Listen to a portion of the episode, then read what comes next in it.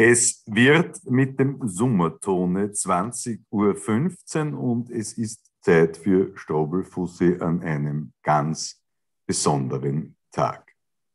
Ich habe einen herzzerreißenden Brief eines siebenjährigen Mädchens erhalten, das mir Folgendes schreibt. Lieber Rudi, du machst ja diese Sendung mit dieser komischen Frau mit den roten Haaren. Sag ihr bitte, Sie soll nicht immer sagen, dass die ÖVP rechtsextrem ist, denn sonst wird sie an ihrem heutigen Geburtstag abgeschoben. Liebe Grüße, Manuela. Herzzerreißend. Ich, ich, ich, kann mich, ich kann mich kaum halten. Alles, alles Gute zum Geburtstag, Prinzessin. Dankeschön. Für Gesundheit. Du bist noch nüchtern. Du hast gesagt, du holst dir vorher einen Tee. Ja, also ein Rock'n'Roll-Leben, ne? Also, man braucht über Altersfragen nicht Wahnsinn. Diskutieren. Wenn der Tee, das ist der Rock'n'Roll, wenn wenigstens Aska drin wäre oder irgendwas. Nein, es ist, ein, es ist einfach ein Vanillekipferl-Tee und ich habe auch schon die Kuschelsocken an und ich freue mich, wenn ich schlafen gehen kann. Also es ist ein Bär. Volles, volles Rock'n'Roll-Leben. Es braucht nur noch so die Wärmedecke oder so, das wäre noch gut wir feiern ja nicht nur deinen Geburtstag, sondern wir feiern sozusagen unter Anführungszeichen ein Jahr Corona in Österreich. Großartig. Dann beginnen wir mit dem Positiven. Ähm, erzähl eigentlich einmal ein bisschen was, wer du eigentlich bist. Ich nähere mich jetzt wie Christoph Feuerstein normalerweise sexuell missbrauchten Opfern, die aus Kellern befreit werden. Uh, sage, das Frau Strobel. Schwieriger Vergleich, ja ähm, ja, ich darf alles, ich bin Staatsfeind, schlimmer kann es nicht mehr werden. Ähm, wie fühlt es sich an, ha? wieder ein Jahr gealtert zu sein und wie war das letzte Jahr für dich? Ja, ne? Also näher, näher am 40er als am 30er. Also ich weiß noch so, wie ich halb so alt war, habe ich gedacht, da ist man uralt und da ist quasi das Leben vorbei. Aber jetzt ist man halt selbst so alt. Ich kann noch immer nicht glauben, dass man quasi tatsächlich erwachsen ist. Manchmal wundere ich mich, dass sie mich wählen lassen und ein Auto ausbauen und so. Aber ja, ich bin jetzt echt erwachsen. Ähm, letztes Jahr, ja, schwierig. Also ich meine eh für alle, oder? Aber ist schon, ist schon hart. Ähm, so vor allem halt mit zwei kleinen Kindern und man hat sich das ja alles irgendwie auch für die Kinder anders überlegt. Also, dass die ihre Kindheit irgendwie mit Freunden im Parks, äh, im Schwimmbad oder was auch immer die ersten Jahre verleben und nicht irgendwo so zwischen Wohnung und irgendwie doch am Spielplatz gehen und irgendwelche Waldspaziergänge. Ich kann den Wald bald nicht mehr sehen. Ähm, aber so ist es halt. Wo, wo kommst du eigentlich her? Aus Wien. Ich bin eine von diesen tatsächlich echten Wienerinnen. Tatsächlich? Ja, so real, ganz real. In wie vielter Generation? Also jeder hat zumindest irgendeine Urgroß, also jede Wienerin hat zumindest irgendeine Urgroßeltern aus äh, Ungarn, Tschechien, Deutschland. Das ist so, wo meine Familie irgendwelche fünf Generationen zurück herkommt. Hast du Geschwister? Ja, ich habe einen Halbbruder und eine Halbschwester. Das heißt, das hat zu dritt. Liebe Grüße. Ja, aber wir sind nicht zusammen aufgewachsen, leider. Aber habt ihr jetzt Kontakt quasi? Ja, ja, ja, ja. Super, super liebe Leute. Dann bist du, nehme ich mal an, Volksschule und dann, weiß ich nicht, Gymnasium wahrscheinlich? Ich bin, ich bin mit Sebastian kurz in dieselbe Volksschule gegangen. Aha. Und ich bin mit Alma Sadic ins selbe Gymnasium gegangen. Ich bin eigentlich voll die, ich komme voll die Politprominenz. Äh, Schulen, wo ich war, bitte. Also wie geht du, du bist der, der Kurz, ja gut, der Kurz kennt ja der Bur sein. Ne? ja, quasi. Nein, an den habe ich keine Erinnerung, aber die Alma, die war tatsächlich in meiner Parallelklasse. Habe ich gute, gute Erinnerungen an die Alma. Immer besser. Also Einzelschülerin in allem sehr, sehr gut, was sie gemacht hat. Und dann hast du maturiert und was hast du dann gemacht? Dann bin ich studieren gegangen und hatte mal keinen Plan vom Studium. Was haben wir da studiert?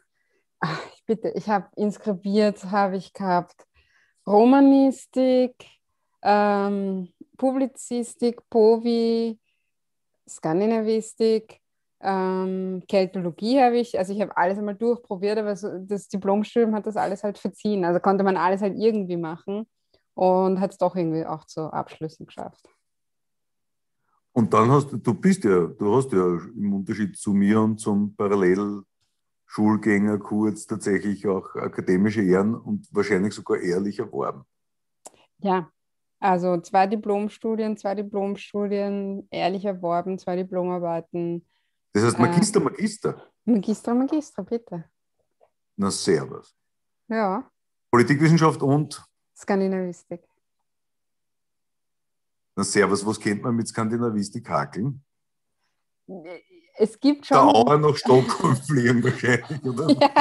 Nein, es gibt ein paar, ein paar, Wirtschaftsjobs, die sind immer wieder ausgeschrieben. Das sind so ganz hochspezialisierte Jobs, ähm, auch für so Kulturattaché-Geschichten. Weil ich meine, man muss eigentlich, also es sind schon schöne Sprachen und ich bin froh, dass ich sie Sprechen wird zunehmend schwierig, aber lesen und schreiben kann und verstehen kann. Aber die können halt auch alle Englisch dort, also wirklich halt alle. Gell? Also für, für die Leute in Skandinavien muss man nicht die Sprache lernen, weil die verstehen jedes Wort Englisch besser als, als die meisten in Mitteleuropa. Und, und die Diplomarbeit hat sicher irgendwas dann gehabt mit entweder Rechtsextremismus oder Akte X oder beiden. Ich hätte so gerne eine Diplomarbeit über Akte X geschrieben, aber Nein, äh, nein meine, meine Scandi-Diplomarbeit ähm, war ein Vergleich der Karenzsysteme äh, des norwegischen und des österreichischen Sozialstaats. Also wie äh, ja. quasi Mütter, vor allem Mütter angesehen werden ähm, von den jeweiligen Sozialstaaten. Ich meine, kein, keine Überraschung, aber Norwegen ähm, ist viel egalitärer und, und viel besser und äh, meine POVI-Diplomarbeit war über eine Vorgängerorganisation der Identitären, die der Funke hieß. Und dort habe ich ein gesamtes Material auseinandergenommen und analysiert. Bild, Video, Ton, alles.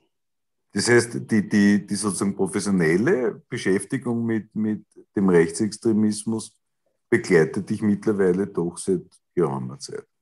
Ja, also jetzt seit über zehn Jahren, weil ich ja davor habe ich ja schon Offensive gegen Rechts mitbegründet. Ähm, und den Mann, der da vorbeigeht. Ja, der hat ja, Den kenne ich gar nicht, der soll mal Servus sagen wenigstens. Ne? Komm mal her, kurz. Es ist der Geburtstag. Hey, du hast eine sehr leibende Frau, möchte ich nur Sag, sagen. Sag's bitte noch einmal. Du hast eine sehr leibende Frau, möchte ich sagen. Hast recht. Okay, er ist völlig untergeordnet. Das habe ich jetzt schon bei einem Satz gemerkt. Ja, also, er hat gerade zwei kleine Kinder zum Schlafen ja, ja, das ist, glaube ich, froh. Das Matriarchat ist nur für die Frauen gewinnt, glaube ich. Ja. Niemand mit ihm redet, ja. Also Offensive gegen rechts mitbegründet und dann, dann wahrscheinlich seit damals auf der Abschlussliste quasi ähm, von Rechten, von denen du Zeit deines Lebens bedroht wirst im Internet und auch sonst wo. Und jetzt bist du quasi im deutschsprachigen Raum eine der reichweitenstärksten Expertinnen, wenn es darum geht, und das wird wahrscheinlich auch Sebastian Kurz und der ÖVP ein bisschen wehtun, weil du ja die These vertrittst, dass die ÖVP in Teilen rechtsextreme Politik betreibt, was auch Thema deines Buches sein wird, ja. was du schreibst, aber also eh klar, du bist ja fast ein bisschen wieder kurz, ne? der Titel steht schon fest, aber der Inhalt ist noch nicht geschrieben. Ne? Nein, Okay, ich also falls mein Lektor zuschaut, ich, ich schaffe das. Ich schaffe das in den nächsten zwei Wochen, ich verspreche es. Ähm, ja, mir fehlen noch zweieinhalb Kapitel und ich habe unabsichtlich, weil ich, ich habe ein Kapitel geschrieben, was nicht vorgesehen war und dann habe ich es aber schon geschrieben und jetzt muss es halt noch dazu und so werde ich nie fertig mit der Attitüde. Deswegen, ähm, ja, also deswegen zweieinhalb Kapitel noch ein ähm, bisschen noch, ich finde auch pausenlos neue Literatur, das muss ich noch irgendwie zusammentun. Und ich habe jetzt letzte Woche ein Kapitel geschrieben, ähm, weil es geht halt, also ich, ich spanne so ein Feld auf und ich spanne dieses Feld auf so zwischen Kurz und Trump und habe geschrieben über autoritären Staatsumbau. Und ich werde nie fertig mit diesem Kapitel, weil das ist halt das, was gerade passiert mit Angriffen auf die Justiz. Und irgendwo muss ich jetzt aber einfach den Cut machen und muss sagen, es ist halt Stand Februar 2021 und was auch immer im März 2021 passiert, ähm, wird sich nicht mehr in diesem Buch wiederfinden. Wir haben jetzt diese, diese Strobelfussi-Kiste, machen wir jetzt doch schon einige Zeit in diesem Lockdown, hatten, wie ich finde, unfassbar leibende Leute, mit denen wir reden dürfen. Einige sind sogar da. Ich habe vorher den Wolfi ja, gesehen, zum Beispiel, was, was mich immer besonders freut. Äh, der Andi Babler war oft da, der hat auch heute Geburtstag, was besonders lustig was, ist. Was für ein guter Tag zum Geburtstag haben. Ja, das ja. mich jedes Jahr. Voll. Also, es ist ein Wahnsinn. Ja? Und dann haben wir gehabt vom, was weiß ich, von Florian Kramer angefangen über Michi Wagner und man kann mit Fug und Recht behaupten, dass wir stets besser informiert waren, als es Rudi Anschuber bis heute ist. Bitte, oder? Also ja. so hundertprozentig glücklich macht es mich nicht. Es also wir machen unsere Gäste glücklich, aber warum die Leute, die wir hier hatten, wenn die, ich meine, wenn die zu uns kommen, dann kommen die zum ins Gesundheitsministerium halt auch, oder? Ja, aber ich glaube halt, dass wir sozusagen wahrscheinlich eher halt uns leichter tun, weil wir sagen, ja, ja, wir hätten im Herbst früher zutrat, dann war es nicht so weit aufgegangen, wenn wir besser über den Winter kommen. Und auf denen kniet halt von der Adlerrunde, sofern die Adler knien können, oder vielleicht bricht ihnen das Geld der Adlerrunde das Genick oder so, die Geldsackeln, was die alles so in 1-Euro-Münzen ständig auf der Schulter. Oben ist, weil irgendwoher müssen sie Geld kriegen, wenn sie von den Novomatikern nehmen. Ähm, also insofern, es war ja ein Jahr, wo man nicht einmal weiß, was zuerst irgendwie passiert ist. Wir haben die Grünen ständig diskutiert ähm, die sich selbst abgeschoben haben nach Georgien und äh, in Karatepe vor Ort geholfen in einer Art und Weise, wo man nicht über Hilfe diskutieren kann. Jetzt leisten sie ein bisschen eine Gegenwehr.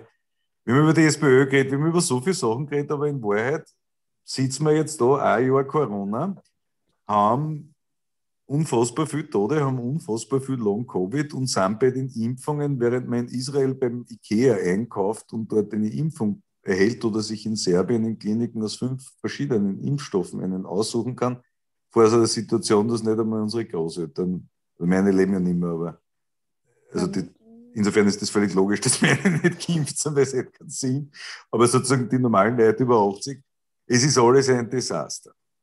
Ja, es ist wirklich ein Desaster. Und es ist nicht, finde ich, also dass man Fehler macht oder so, das geschenkt. Ja, es ist eine Pandemie, man war alles noch nicht. Aber jetzt ist es echt Zeit, dass das irgendwann einmal in einem politischen Untersuchungsausschuss und juristisch einfach aufgeklärt wird.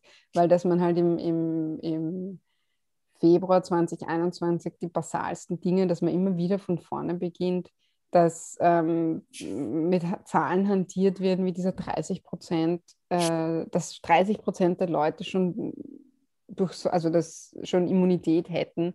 Das ist doch völlig absurd. Wie kann man die Bevölkerung so, so falsch informieren? Der Herr Allerberger von der AGS hat ja gesagt, das Risiko kann man durchaus nehmen jetzt, wenn dass die Zahlen ein bisschen raufgehen. Das sagt sie halt leichter, wenn man geimpft ist, wie der Herr Allerberger ja. selbst. Ja, gell? also ich denke mal auch von Leuten, die sich als erstes angestellt haben um die Impfung, äh, möchte ich eigentlich nichts mehr hören, welches Risiko man nehmen kann. Weil wenn man Risiko nehmen kann, dann verlange ich von den Leuten, die bereit sind, das Risiko zu nehmen, dass sie sich halt ganz hinten anstellen bei der Impfung. Weil dann beginnen wir das Risiko halt bei ihnen und nicht bei meinen Großeltern und nicht bei meinem Kind und nicht bei dir und nicht bei den Leuten mit Lungenkrankheiten, sondern dann beginnen wir bei denen, die unbedingt das Risiko nehmen wollen. Während wir da reden, haben wir die Situation, dass vor Wiener Finanzämtern gestern Schlangen anstanden, so es gibt was gratis.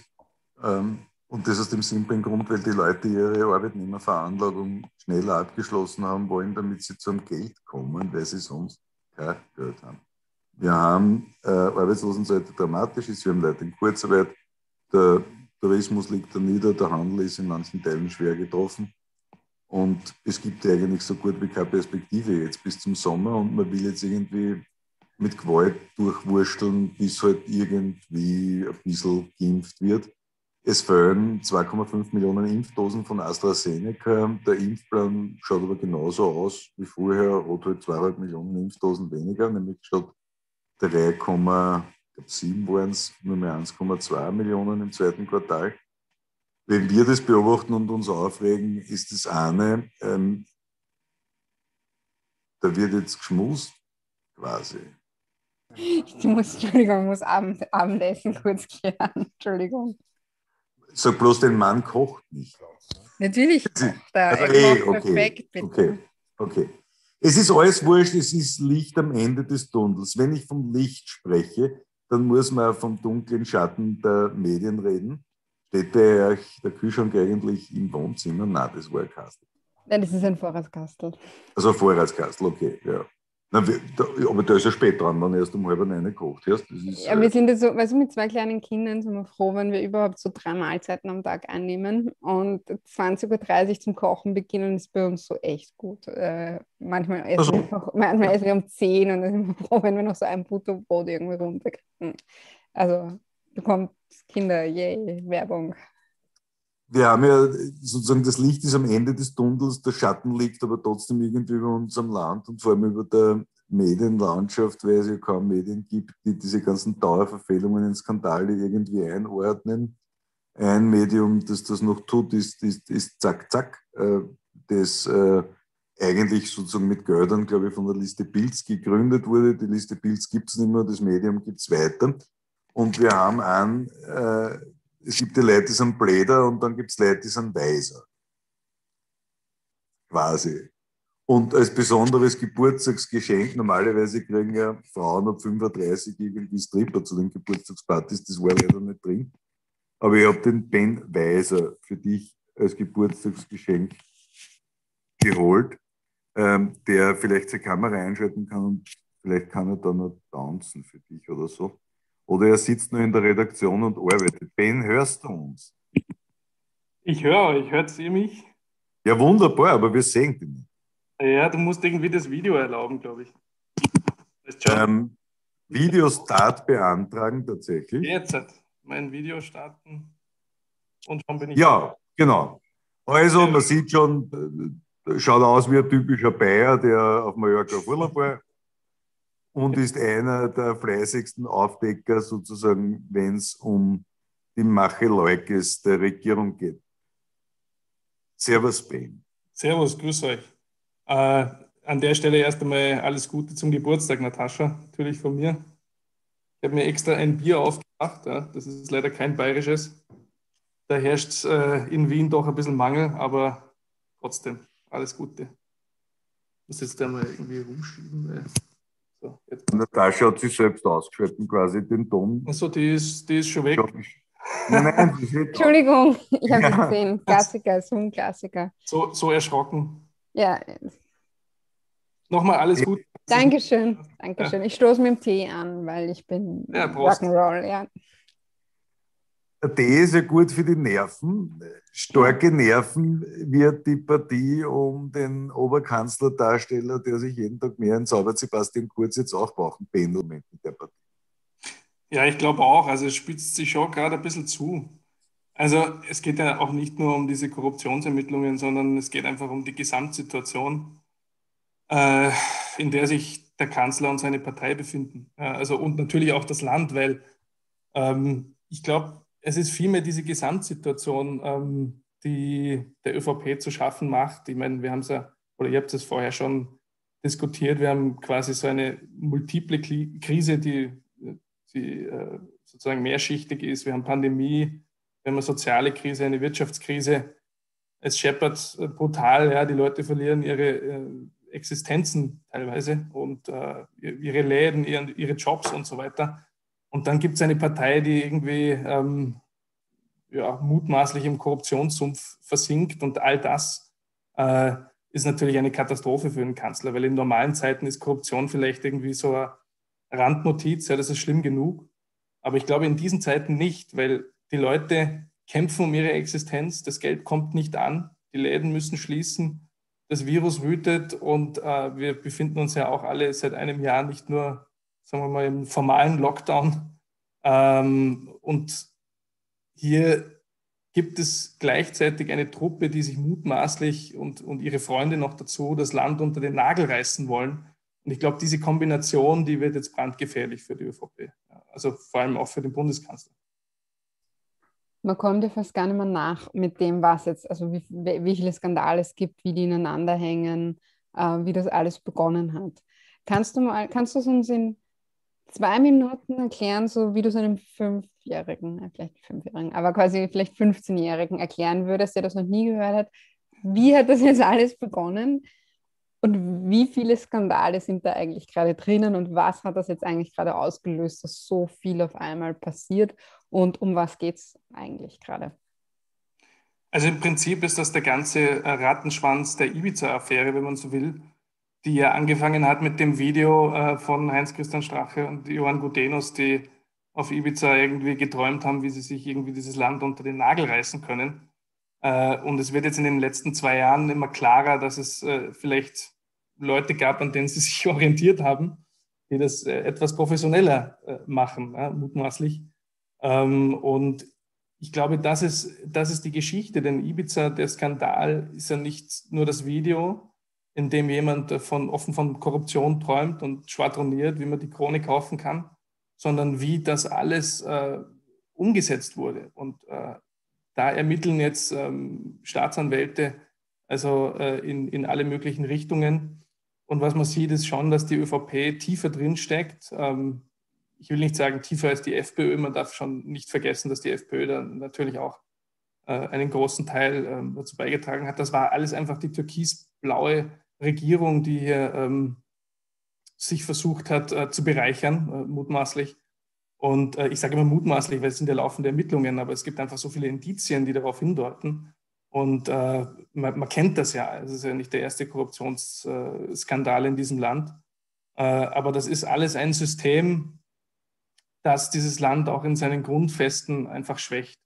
Äh, und ich glaube, da geht es gar nicht so sehr um diese einzelnen Einschläge und diese einzelnen Skandale, ähm, wo es jetzt Ermittlungen gibt, die irgendwie jeden Tag äh, sich selbst überschlagen, sondern es geht einfach darum, ähm, dass dahinter offenbar ein System steckt, das sich so äh, radikalisiert hat, wie es nur geht. Ja. Also ich meine, Sebastian Kurz ist ja mit, der mit dem Versprechen angetreten, einen, einen, neuen Stil in die Politik zu bringen, eine neue Zeit äh, zu starten und weg von dieser großkoalitionären äh, oder dieses, diesem großkoalitionären ähm, Aufteilen des Staates hin zu einer neuen Zeit. Und die neue Zeit ist noch viel schlimmer, also was das betrifft. Und ich glaube, darum geht es im Kern. Man muss einfach sehen, dass die ÖVP mit Sebastian Kurz ähm, im Zentrum der Ibiza-Affäre angekommen ist. Das ist, glaube ich, die große Erzählung, vor der ähm, die Partei Angst hat. Deswegen äh, hat natürlich auch der Bundeskanzler eine große Nervosität. Es geht immer irgendwie jetzt gerade um Blümel und um Brandstätter und sonst was. Das sind ja alles Vertraute, das sind ja alles enge Leute äh, des Bundeskanzlers. Aber es geht schon auch um ihn selbst. Er hat dieses System oder er hat sozusagen diese neue ÖVP äh, kreiert und an die Macht gebracht und er hat jetzt dafür auch gerade stehen, also äh, politisch und vielleicht auch juristisch. Darum geht es im Kern dieses, dieses, was die Natascha und du ja gern sagen, dieses von Steve Bannon, ne, dieses äh, alles mit Scheiße zu fluten. Ne? Also, ähm, das ist ja selbst für mich ein Wahnsinn, wenn ich mir das anschaue, was alles passiert, weil sogar Junkies wie wir verlieren nicht den Überblick.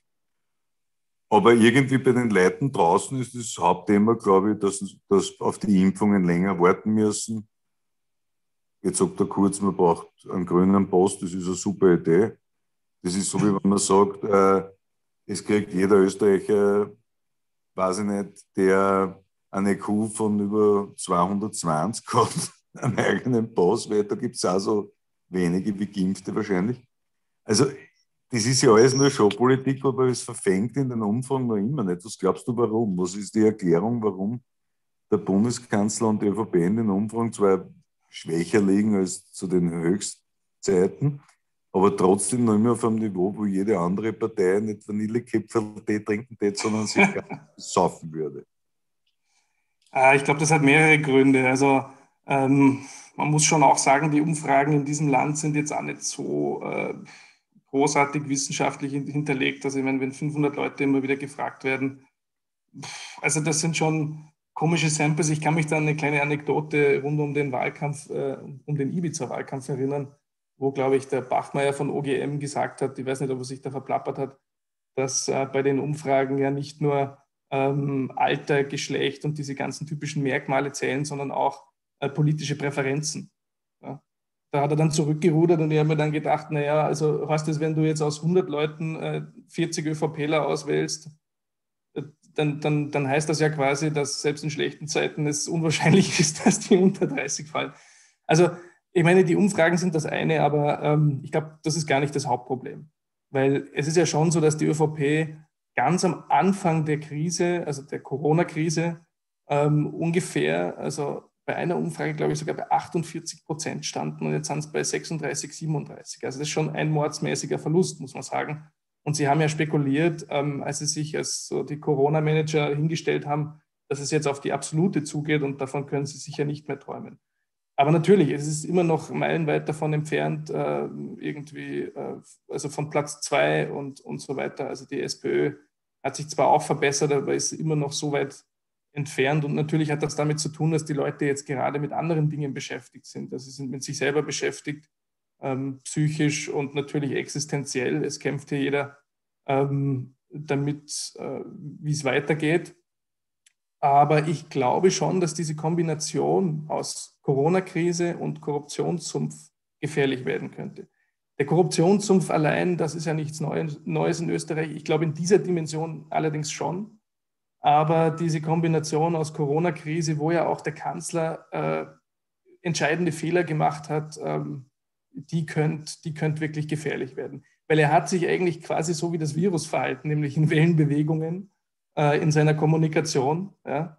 Äh, nicht ja, nicht nein, ich weiß nicht, was ich wissen will. Erst war er irgendwie der harte Manager, jetzt macht er irgendwie ähm, einen auf Öffnen, obwohl die Zahlen steigen. Also man kennt sich gar nicht mehr aus. Und wenn man von Anfang an aber gesagt hätte, offen kommuniziert hätte, ja, das ist, äh, das ist auch irgendwo eine Krise, mit der wir umgehen müssen, weil wir nicht alles planen können und vielleicht auch einmal Fehler eingestehen, dann wäre das wahrscheinlich auch besser angekommen, als immer irgendwie äh, der Nase nach gerade zu gehen, was gerade los ist. Und die Leute merken das, glaube ich, schon, weil das ja auch eine Krise ist, anders als vielleicht die Flüchtlingskrise, die zwar alle irgendwie beschäftigt hat, äh, aber da hat jetzt da haben jetzt die meisten Leute wirklich nie wirklich was mit äh, Flüchtlingen zu tun gehabt. Deswegen haben sich viele Mythen gebildet. Es gibt viele Geschichten ähm, äh, darüber, wie Flüchtlinge sind, äh, ob gut oder schlecht oder sonst irgendwas. Aber eine Pandemie betrifft einfach jeden. Ja? Also jeden an jedem Tag.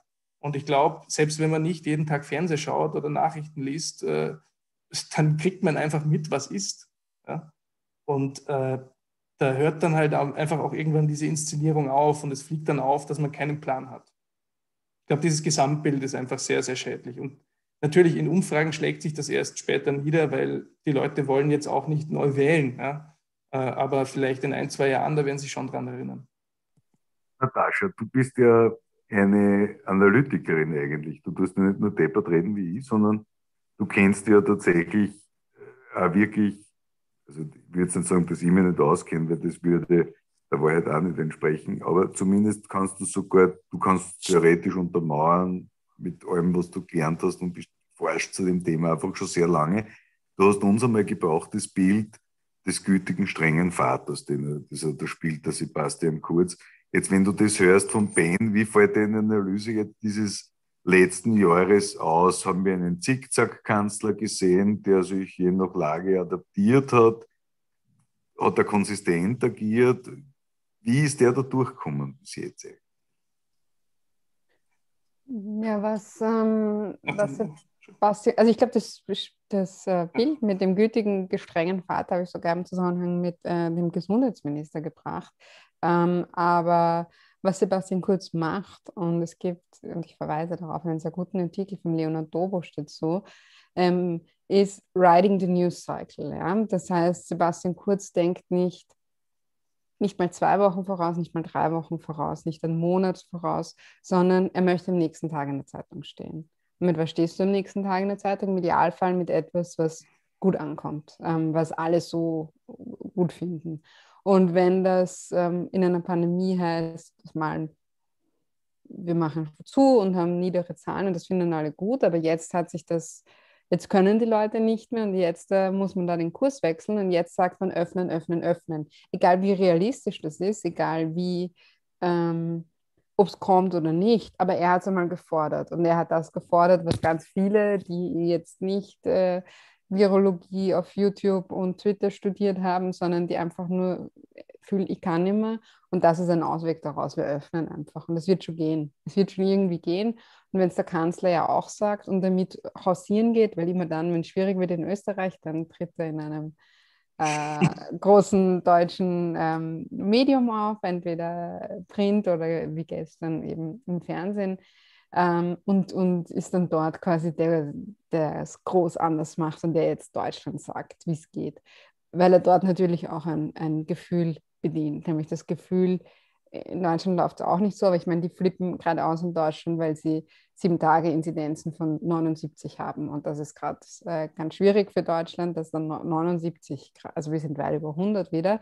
Ähm, und weil es auch mit dem Impfen nicht klappt und so weiter. Und weil äh, Merkel natürlich äh, selbst Wissenschaftlerin ist, auf die Wissenschaft hört und immer die war, die diesen vorsichtigen wissenschaftlichen Kurs vertreten hat. Wenn er jetzt da hinkommt und sagt, na, wir machen es anders, wir zeigen es Deutschland schon wieder, wie es geht, wir öffnen, ähm, dann ist es auch dort ein Riding the News Cycle, weil dann hat er sicher wieder äh, die Bildschlagzeile und ähm, das Gefühl, dass es einfach besser dort ist. Aber ob das in zwei Wochen ist, das halt vielleicht überhaupt nicht mehr realistisch. Aber es kommt nicht auf Realismus an. Es kommt nur darauf an, ob man morgen eine Schlagzeile hat und ob man vor allem fürs Wochenende eine Schlagzeile hat.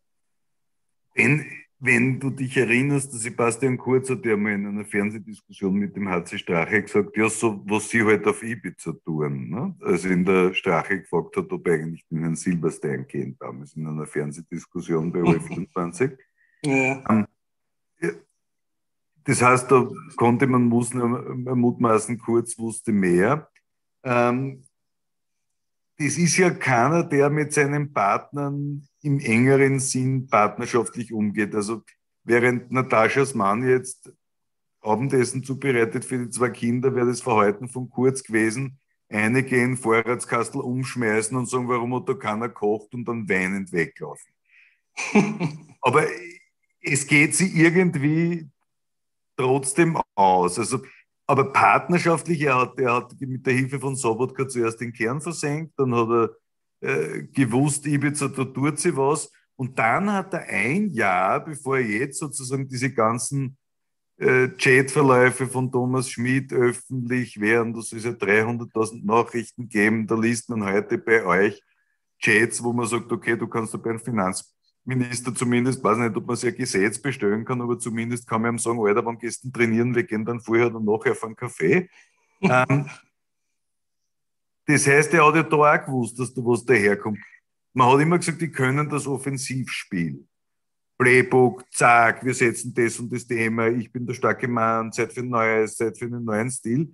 Man hat den Eindruck, dass sie Defensive überhaupt nicht können. Überrascht dich ja. in der Beobachtung?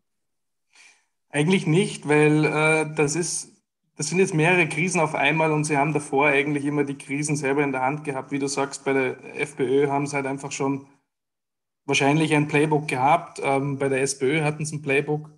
Aber diese ganze türkise äh, Geschichte ist ja auch auf, auf dem Trugschluss gebaut, dass es viel mehr darum ging, die Macht zu ergreifen, als sie dann wirklich äh, im Sinne der Bevölkerung zu nutzen. Ja. Also Kanzler zu werden war ihm wichtiger als Kanzler zu sein, offensichtlich.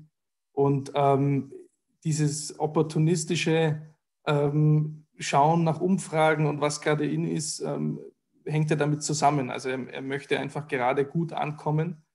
Ähm, und bei diesen Korruptionsgeschichten hat man sich wahrscheinlich darauf verlassen, dass man mit der Urbanisierung bis dahin so weit fortgeschritten ist, dass das eh keinem auffällt, also sowohl in Justiz und Medien.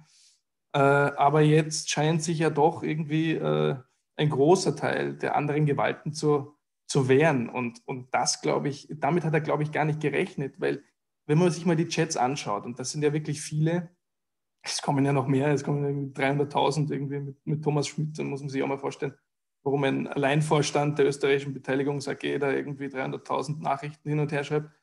Aber okay, ähm, da, da merkt man schon, die denken zumindest ist mein Eindruck, sie könnten irgendwie über Wasser laufen. Also ich meine, wer schreibt so offensichtlich, äh, wie, wie, diese, wie diese Leute, also nicht nur die, die äh, politischen Amtsträger, sind ja meistens Männer, äh, sondern auch die, die da mitmachen, die denken wirklich, die könnten das tun und es würde ihnen nichts passieren. Äh, weil sie halt irgendwie wissen, sie haben ihre Leute in der Justiz hocken, sie haben äh, einfach ihre Leute bei den Medien hocken, sie haben es auch vorher installiert, das sagte der Helmut Brandstätter beim Kurier, da ist die Salomon dann einfach gekommen und die macht jetzt halt ähm, die verlängerte Werk Werkbank der ÖVP-Presseabteilung, wenn man es mal so überspitzt formuliert. Äh, ich meine, es gibt auch gute Journalistinnen und Journalisten beim Kurier, gar keine Frage.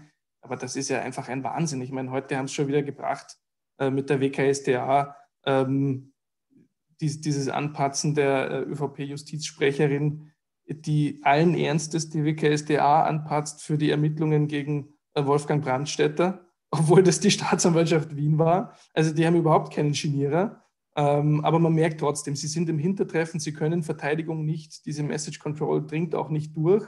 Man hat jetzt zwar versucht, wieder andere Themen zu setzen, äh, also gestern schon einmal vorsorglich für heute angekündigt, ähm, zu sagen, man will diesen grünen Pass, diesen Impfpass, ähm, was insofern äh, sinnlos ist, als dass diese Impfquote in Österreich so gering ist, dass das überhaupt nicht schlagend wird äh, momentan. Aber sie werden trotzdem überwältigt äh, von den Themen, die sie nicht haben wollen. Und ähm, das, glaube ich, ist etwas, was sie sehr nervös macht.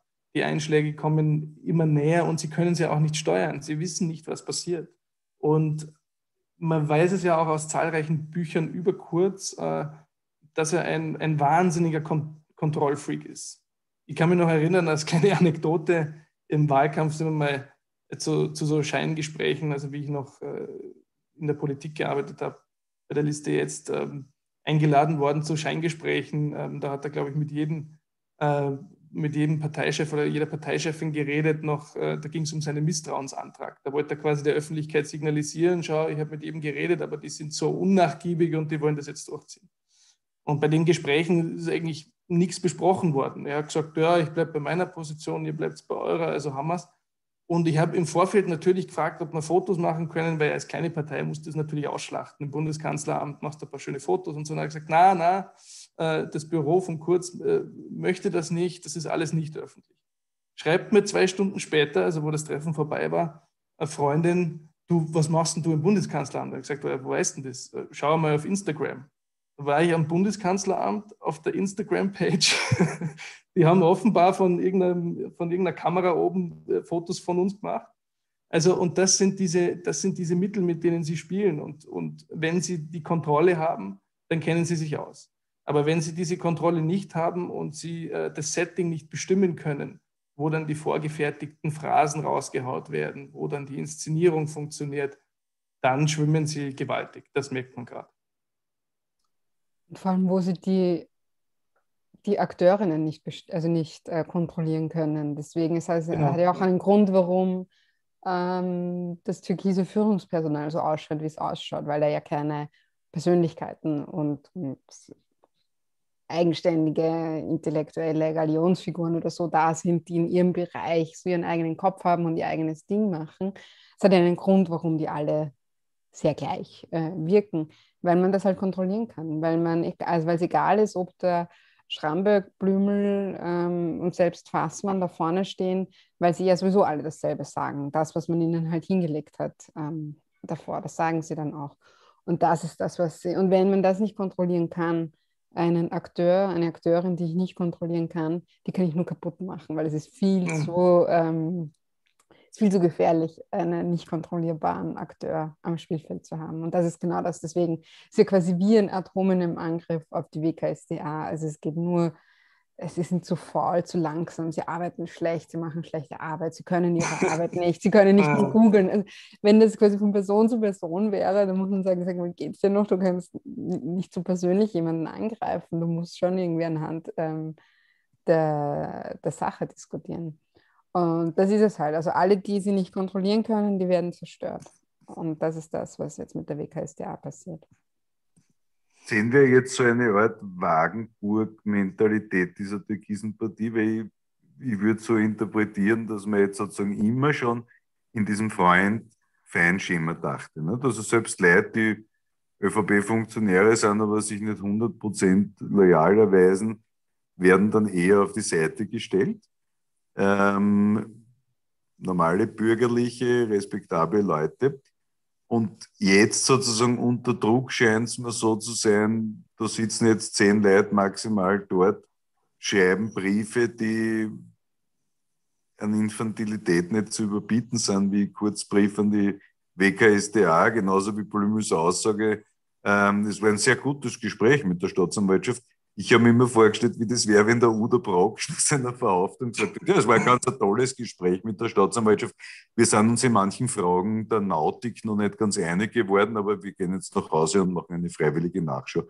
Also das ist absurd, aber es geht irgendwie eine und jetzt gibt es einen neuen Blog, der wird mit euch auf eine Seite gehoben, auf eine, eine Höhe im Kontrast.at und zack, zack, nämlich zur Sache. Der ehemalige äh, Journalist, also auch da muss man sagen, wahrscheinlich ehemalig, äh, Klaus Reitern, respektierter Bürgerlicher, macht jetzt dort einen Blog und das erste Artikel erschien dort unter anderem replizierend auf den Auftritt der Staatsanwältin Jilek, die äh, gesagt hat, der politische Druck war so groß, man konnte gar nicht arbeiten, weil die ganze Zeit die Politik reinregiert in die Justiz und Verfahren unterschlagen will. Erscheint auf dem Blogartikel, der sagt, ja, ja, die hat sich da so geäußert über die WKSDA, dass das der Beweis ist, dass man dort was machen muss. Und im siebten Satz stand dann, und wie Jelinek weiter ausführte. Was ich so lustig fand, ehrlich gesagt ich meine, wir lachen, ja. Aber du hast da trotzdem noch 35, 36 Prozent vom Elektorat, die sagen, der ist super oder der ist zumindest besser als die anderen. Hast du irgendeine Erklärung? Ist das tatsächlich nur das Medienmonopol? Ist das ist es sozusagen diese 210 Millionen Ausschreibung plus diese 9, plus 69 Prozent Inserate, die da einrennen, plus Hans Bürger in der ZIP 1, der auf einem Niveau analysiert, wo man sagen kann, okay, man, ein Zettel vom Fleischmann vorlesen ist jetzt keine Analyse, ist ein Redewettbewerb oder Lesewettbewerb. ist das die Erklärung, dass das am flachen Land noch immer so ist, dass man sagt, naja gut, ich meine, die, schau dir andere Länder an, die machen es auch nicht besser. Oder wo, wo, wo findest du als, als Ausländer quasi, als Deutscher, als Vertreter der größten Migrantengruppe Österreichs die Erklärung? Ja, ich glaube, da ist schon, schon ein großer Teil der Erklärung zu, zu finden, weil äh, man, man, muss sich das mal vorstellen, immer wenn irgendwie äh, solche Themen aufpoppen, dann stehen die schon irgendwie in den großen Medien, aber entweder am Rand oder ähm, irgendwie sehr weich gekocht, kommt mir vor. Also, äh, und dann wird irgendwie natürlich gleich von Seiten der ÖVP, weil die haben einen riesen Presseapparat, äh, sich draufgestürzt. Da werden dann die Pressesprecher darauf angesetzt, die richtigen Spins zu setzen. Und natürlich ist es so, wenn wir ähm, uns im Journalismus eher der Neutralität als, als äh, der vierten Gewalt äh, verpflichtet sehen, dass man dann He said, She said macht. Das heißt, ähm, der eine sagt das, der andere sagt das und das wird dann als gleichwertig dargestellt. Obwohl man vielleicht als Journalist oder als Journalistin eh weiß, dass das, was A sagt, falsch ist und das, was B sagt, richtig ist. Sagt, schreibt man es dann nicht so auf. Und äh, das ist ein, ein wesentliches strukturelles Problem und natürlich auch die Anfütterungen äh, von, von der Presse, weil ähm, ich meine, oft ist es so, dass eine heikle Geschichte dann bei der Krone oder so, die kommt dann, aber die rutscht dann sehr, sehr, sehr schnell runter. Und wenn man das einmal vergleicht mit Deutschland, heute ist ja äh, ein Fall aufgepoppt von einem CSU-Politiker, der mutmaßlich auch in Bestechung äh, oder in Korruption äh, verwickelt ist. Der hat anscheinend, ähm, der ist Nationalrats, äh, Nationalrat, sorry, Bundestagsabgeordneter und hat irgendwie eine Maskenbeschaffung ähm, an Land gezogen und hat dafür ein Beraterhonorar von 650.000 Euro kassiert. Und da hat die Bild sofort, äh, und die Bild ist jetzt nicht als linkes Medium bekannt, sofort äh, auf der Startseite ein riesen Live-Video gemacht. Die haben das knallhart analysiert, dass die Immunität von dem aufgehoben wurde, weil der ist ja ähm, äh, Abgeordneter und da muss dann die Immunität aufgehoben werden, damit ermittelt werden kann. Und das ist sofort passiert. Die haben gesagt, er wird nicht lange im Amt bleiben. Wir schauen uns das mal an, ob das so ist. Aber in Österreich hat man, das Gefühl, selbst wenn jetzt gegen den Kanzler irgendwie vorgegangen wird, na ja, hm, der Kanzler sagt, aber das stimmt nicht. Also da wird dann eher darüber berichtet, wie äh, die ÖVP die Justiz äh, reformieren möchte, im Angesicht der Ermittlungen gegen Parteifreunde, äh, als das gegen die ermittelt wird. Also es ist gar nicht mal so oft das Problem, dass, nicht, ähm, dass die, die, die, Nachrichten nicht durchdringen, sondern wie sie, wie sie durchdringen. Und natürlich jemand, der sich da gar nicht mehr auskennt, denkt sich, naja, vielleicht haben sie recht, da, steht, da steckt nichts dahinter und die Roten sind auch schlimm und dann kommt mal wieder irgendeine äh, rote Netzwerkgeschichte nachts auf dem Kurier, die wird dann online geschaltet, obwohl sie schon mal widerlegt worden ist. Also das sind schon perfide Instrumente ähm, beziehungsweise eine perfide Situation in den Medien äh, hierzulande. Das muss man schon sagen. Also das ist irgendwo zwischen Deutschland und Ungarn und ähm, es bewegt sich eher Richtung Ungarn, muss man sagen. Und natürlich, äh, diese Presseförderung schafft einfach Abhängigkeiten. Man muss es so sagen, äh, weil wenn du heute die Presseförderung für OE24 abdrehst, dann kannst du es vergessen, weil die Anzeigen und die, die Werbebranche ist natürlich auch in der Krise sehr gebeutelt.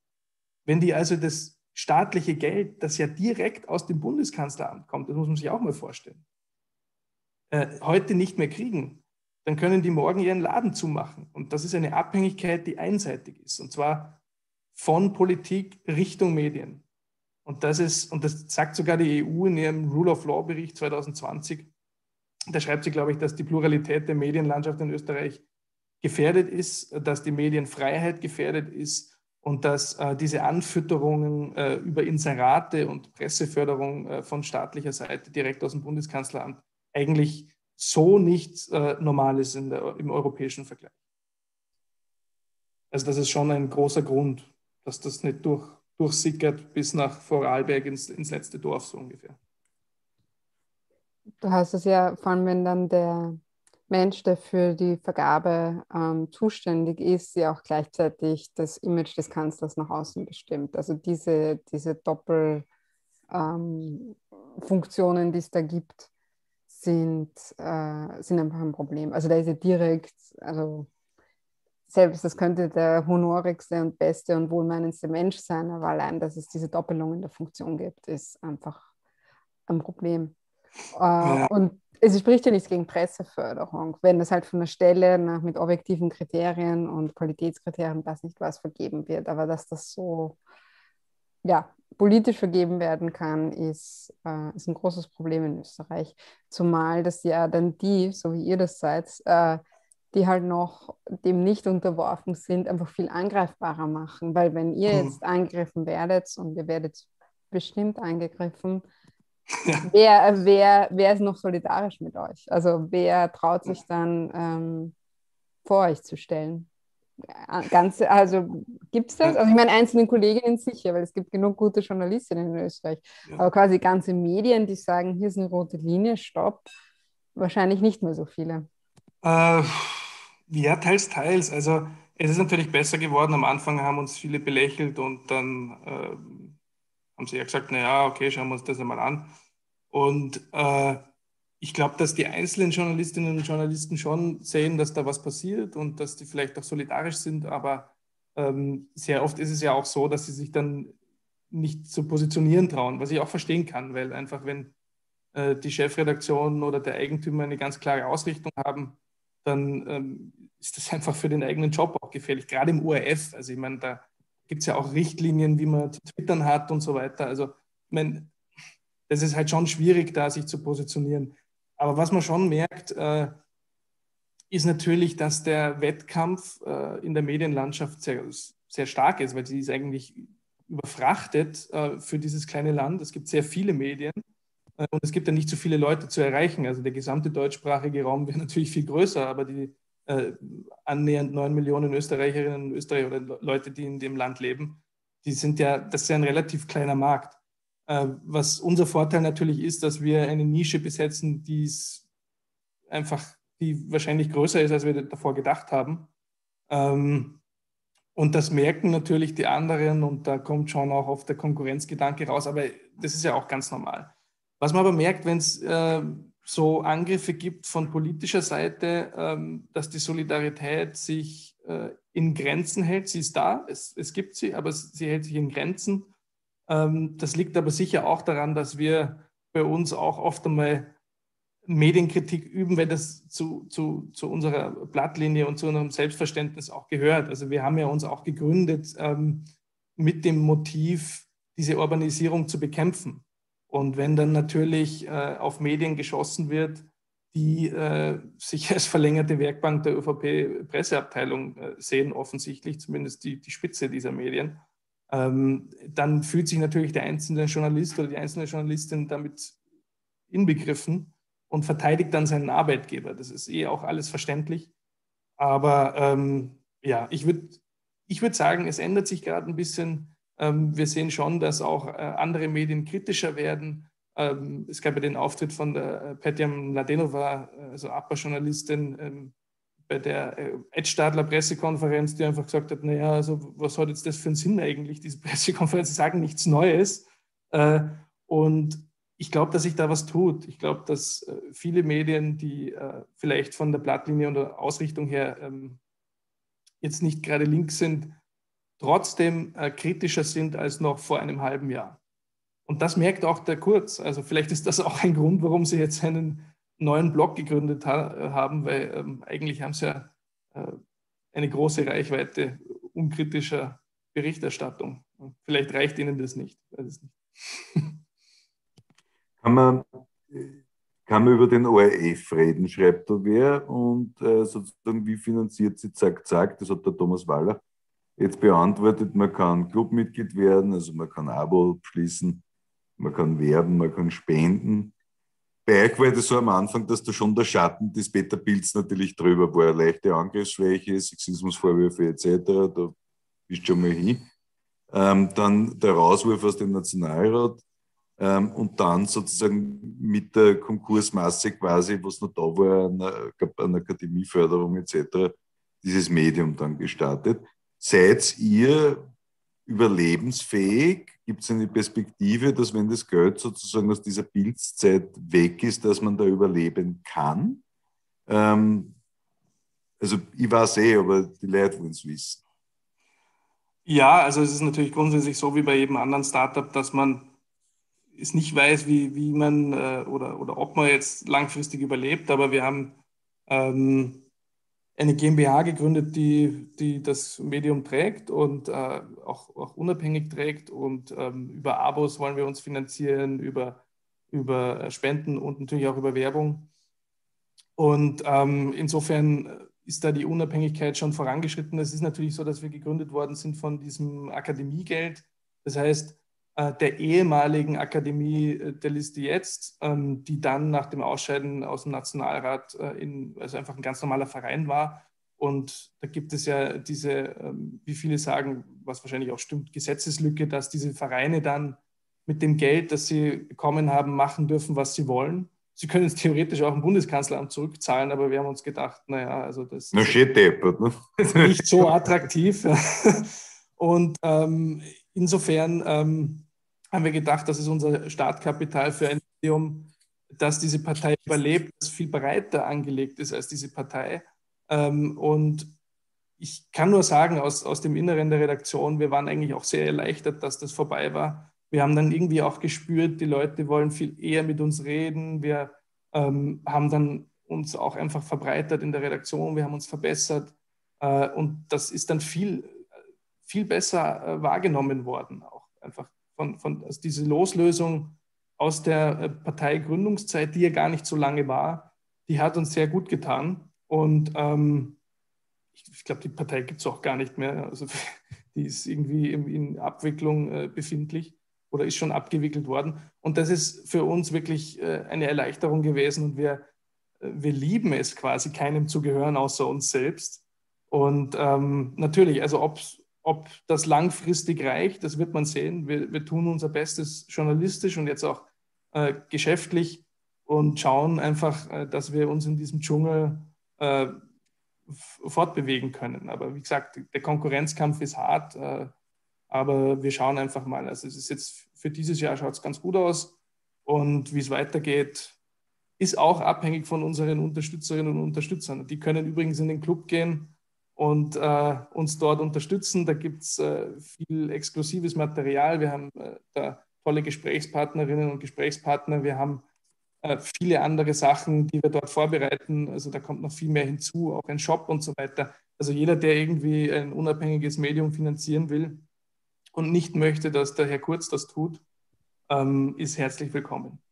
Weil das ist halt schon auch irgendwo ähm, aus diesem Gründungsgedanken noch mitgetragen worden, diese Bottom-up-Perspektive. Ja, also wir haben eben, ja, genau. Wenn du, wenn du Lokalpolitik beobachtest, ganz kurz nicht ausschaut, dann, dann es ist ja wahnsinnig viel Inszenierung. Würdest du heute als Lokalpolitiker dir an einem Abend, der auch dein Geburtstag ist, mit einem, sagen wir, halb ambitionierten Schnauzer und einem Regenbogen, der da aus dem Schädel wächst, in unsere Runde begeben oder würdest du aus Imagegründen davon abraten?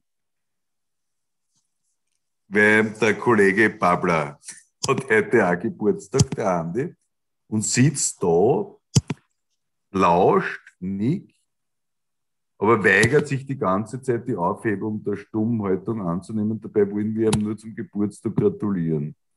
Andi, jetzt hörst du uns, oder? Die höre ich die ganze Zeit, ja. Es geht ja um ja. eine Stimmschaltung. Ja, ich, also, sag einmal, huckst du im Weinkeller oder warum wächst dir ein Regenbogen aus dem Schädel? Das ist das, was mich in Minuten nämlich wirklich amüsiert, muss ich wirklich sagen. Ja, jeder Bildberater, jede Bildberaterin wird da abraten, dass du ein Fenster stehst bei einem Interview oder irgendwie. Aber immer denkt, man muss alle Regeln brechen. Der Stauzig gehört dazu. Ja, man muss über sich selber ein bisschen lachen. Hat dich deine Frau verlassen oder was war der Grund für diesen Board, Alter? Ich kenne die so überhaupt nicht. Die, die, hat das entschieden. Ja, also meine Tochter die sind dagegen, aber du siehst das Resultat. Ich habe den Schnauze. das ist großartig. Ja, wir machen uns ja ein bisschen eine Gaudi draus. Ja, ich meine, Humor ist ja. Vielen Dank für die Glückwünsche auch. Gell? Alles Gute. Natascha, volle Ehre mit dir, hey, voller Fanboy Geburtstag zu haben. Alles Gute an beide. auch an dich, Andi. Servus. Ja, servus. Tolle Party habe ich heute. Ich sitze bei meiner heurigen Kuchel, deswegen habe ich so einen künstlichen Hintergrund, weil es nicht kann. äh, heute ist die Karin dran, die Flo niederzulegen. Das heißt, und dann sitze ich halt alleine, bis die Flora einschläft und dann äh, cashen wir uns eh miteinander nieder, keine Angst. Weil ich wollte dort fragen, weil ich weiß, dass du ja Trinktage und Fastentage hast. Und ja, nachdem ja. du jetzt artikulationsfähig bist, hätte ich unterstellt, dass du so blöd warst, dass du den Geburtstag auf einen Fastentag legst und dann hätte ich da ein Watschen geben, glaube ich. Also das Ach so, okay, gut, eh da passt. Ja gut, was du gerecht ist. Hey, aber voll, aber macht bitte mit eurer Sendung weiter. Ich rufe mir das ja nicht zum Spaß an. nicht? Nein, nicht nur es ist ja auch nicht immer lustig. Natascha, ja. the party is yours. Uh, I will leave the stage for a few minutes. Ja, bitte. Der, nein, eine, eine Frage aus dem Chat, jetzt wieder zurück zum vorherigen Gespräch. Ähm, muss ich jetzt fragen, gibt es eigentlich bei euch auch Journalistinnen mit kleinem i? Weil wir, also du trittst jetzt prominent auf, der Thomas tritt prominent auf und ist oft die Frage, Rudi, du hast ein Bild egal. Ähm, wie, wie das eigentlich bei ist, so wie, wie, wie der Frauenanteil bei euch ist. Ja, also wir haben äh, sieben, also insgesamt sind wir 17 Leute bei Zack Zack und sieben davon schreiben, äh, beziehungsweise machen auch Videos, also sind Redakteurinnen und Redakteure und davon sind drei Frauen. Also und ähm, natürlich, es ist so, wenn man auf Twitter auftritt oder mal irgendwie da in so einem Talk dabei ist, das muss man natürlich auch selber wollen. Wir forcieren das. Ähm, aber es mag natürlich auch nicht jeder, aber ich glaube und hoffe, das kommt auch bald, ähm, dass auch unsere Frauen mal äh, vor die Kamera oder vor die, äh, an die Öffentlichkeit treten. Das ist ganz, ganz wichtig. Und ähm, ja, natürlich, also wir haben nicht nur Männer, wir haben jetzt übrigens auch eine Geschäftsführerin, die macht das sehr gut. Ja? Also das ist äh, in der Medienbranche ja auch nicht so häufig, dass äh, eine Frau da an der, an der Spitze hockt. Sehr gut, haben wir das auch. Entschuldigung. Äh, also von, genau. von den sieben Schreibenden sind drei äh, Redakteurinnen. Das heißt 40 Prozent? 17, also. Ja. ja, okay. Nein, sehr gut, haben wir diese Frage auch aufgeklärt. Ich äh, gehe weiter mit ein paar Chat-Fragen, damit wir die nicht verlieren. Ähm, wie schwer war es? Also es hat jemand, falls du die, das nicht gesehen hast, im Rahmen Ma einer Masterarbeit zack, zack untersucht. Ah, äh, ja. Yes. Äh, und unabhängiges Medium zu Zeiten von jetzt wäre natürlich keinem eingefallen, aber wie schwer war es, dieses quasi diesen Nimbus des Parteimediums loszuwerden? Und äh, hängt euch das noch viel nach oder habt ihr jetzt so euer eigenes Profil erarbeitet? Also ja, das eigene Profil würde ich sagen, haben wir uns schon erarbeitet, aber ähm, wer uns als Parteimedium sehen will, der tut das immer noch und der wird das auch in fünf Jahren noch tun. Und das, das macht ja die ÖVP auch. Also sie hat ja explizit für ihren eigenen Blog Zack Zack erwähnt. Herzlichen Dank. Das trägt zu unserer Bekanntheit nur noch weiter bei. Aber ähm, natürlich, also man wird äh, von vielen noch ein bisschen skeptisch beäugt, aber das hat sich äh, sehr stark verbessert. Äh, es gibt immer noch welche, die das, die das tun, aber ich glaube gerade in der Branche äh, relativ wenig. Aber wir schreiben auch nicht für die Branche. Also ich schreibe jetzt nicht für einen Journalistenkollegen oder Journalistenkolleginnen, die, die irgendwie uns sagen wollen, wie es läuft, sondern wir schreiben auch für unsere Leserinnen und Leser und ähm, die werden glücklicherweise immer mehr. Also und natürlich, ich verstehe schon die Kritik und die Skepsis, ähm, dass man aus einer Partei gegründet wurde, aber da es die gar nicht mehr gibt und wir jetzt, ähm, was man ja auch einfach journalistisch sehen kann, uns verbreitert haben in, in, im Stil, äh, bei den Themen äh, und so weiter, ähm, dann ist das einfach jetzt was anderes als vor eineinhalb Jahren.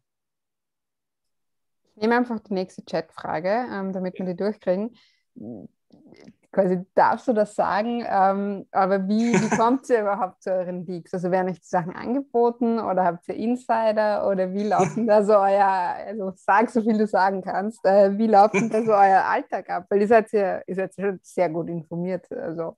Ja, ja, ähm, ja klar, das ist natürlich Quellenschutz angesagt, das kann ich jetzt nicht sagen. Aber es ist schon so, also einerseits haben wir natürlich einen Herausgeber, der sehr stark vernetzt ist äh, in, äh, in, gut informierten Kreisen, wie es immer so schön heißt. der ist äh, mit 30-jähriger äh, politischer Erfahrung ausgestattet, aber auch wir haben jetzt in den letzten eineinhalb Jahren unser eigenen, eigenes Netzwerk, unsere eigenen Netzwerke aufgebaut. Also die Leute kommen schon äh, zu uns. Wir können das teilweise gar nicht verarbeiten mit diesem kleinen Team, das ja immer noch ein kleines ist. Ähm, also die kommen dann teilweise sogar ins, ins Büro rein und ähm, haben so den Eindruck, dass es keine Redaktion, sondern irgendwie wie so eine Art Bürgerbüro. Also das zeichnet, also das ist irgendwie auch ein gutes Zeichen, dass die Leute sich aufgehoben fühlen und sagen, okay, es gibt ein Problem, löst es. Ähm, aber sehr oft muss man dann sagen, okay, wir haben so viel zu tun, wir können das gar nicht alles verarbeiten. Also wir kriegen Sachen zugeschickt, äh, wir haben natürlich unsere Kontakte, unsere Quellen. Ähm, wir haben in den letzten eineinhalb Jahren einfach, also die einzelnen Redakteurinnen und Redakteure ähm, Kontakte geknüpft. Äh, wir haben zum Beispiel einen Redakteur, der äh, fix im Urausschuss berichtet. Äh, da kann man natürlich connecten. Wir haben Leute, die auf der Straße Videos machen, die aber auch schon von, von ihren früheren Tätigkeiten einfach Kontakte mitnehmen. Und wie gesagt, es kommen einfach viele auch auf uns zu. Und ähm, ja, das klappt, klappt ganz gut. Aber ich kann jetzt natürlich nicht sagen, wer genau. Ich, ich habe es ein bisschen vermutet, aber ja. wir, wir, wir, können es ja versuchen. Ähm, habt, ihr, habt ihr Vorbilder in, in Österreich, außerhalb Österreichs, international? Ähm, also von, Oder hast du Vorbilder? Wenn nicht ihr, dann du. Ja, also grundsätzlich ähm, natürlich die, die SZ zusammen mit dem Spiegel, äh, auch, auch mit dem Falter zum Teil, die haben natürlich bei der Ibiza-Affäre äh, Großartiges geleistet im Investigativbereich. Also das ist einfach mal ähm, schon eine Benchmark gewesen. Ähm, das, das war ja auch die Gründungszeit und der Gründungsgedanke von Zack Zack. Äh, daher kommt ja auch der Name. Ähm, also Zack, Zack, Zack hieß es ja bei Strache. Wir haben uns für zwei Zack entschieden. Warum eigentlich zwei? Das so der Monk in mir will immer das dritte Zack hinzufügen. Ja, ich, ich weiß nicht, ob das daran lag, dass die Domain schon besetzt war. okay. Oder wir gesagt haben, das klingt einfach besser. Nein, jedenfalls ähm, haben wir schon unsere Vorbilder, das Profil, äh, natürlich, also die, alle, die in Österreich, auch, auch der Standard mit, mit zwei, drei Redakteurinnen und Redakteuren, die einfach gute Investigativarbeit leisten. Aber, und das äh, ist so ein bisschen das Alleinstellungsmerkmal, wir wollen das verbinden mit dem Boulevardgedanken. Und zwar nicht mit dem Boulevardgedanken des Voyeurismus, wir hauen einfach mal drauf, äh, von oben nach unten, sondern wir halten es dann eher so wie der Helmut, äh, nee, nicht Helmut Schmidt, sondern Harald Schmidt, der, glaube ich, einmal irgendwann gesagt hat, keine Witze über Leute, die unter 10.000 Euro verdienen im Monat. Wir, wir halten das eher von, von unten nach oben. Äh, wir konzentrieren uns auf die Mächtigen im Land und das ist eine andere Art von Boulevard, als es vielleicht häufiger der Fall ist. Und äh, diese Kombination aus Investigativmedium und Boulevard, die gab es vielleicht einmal beim Spiegel eine Zeit lang. Spiegel Online hat das versucht. Äh, jetzt haben sie ja wieder eher so diesen Magazincharakter, äh, eher so diesen Qualitätsjournalismuscharakter, nicht mehr so dieses Krachende.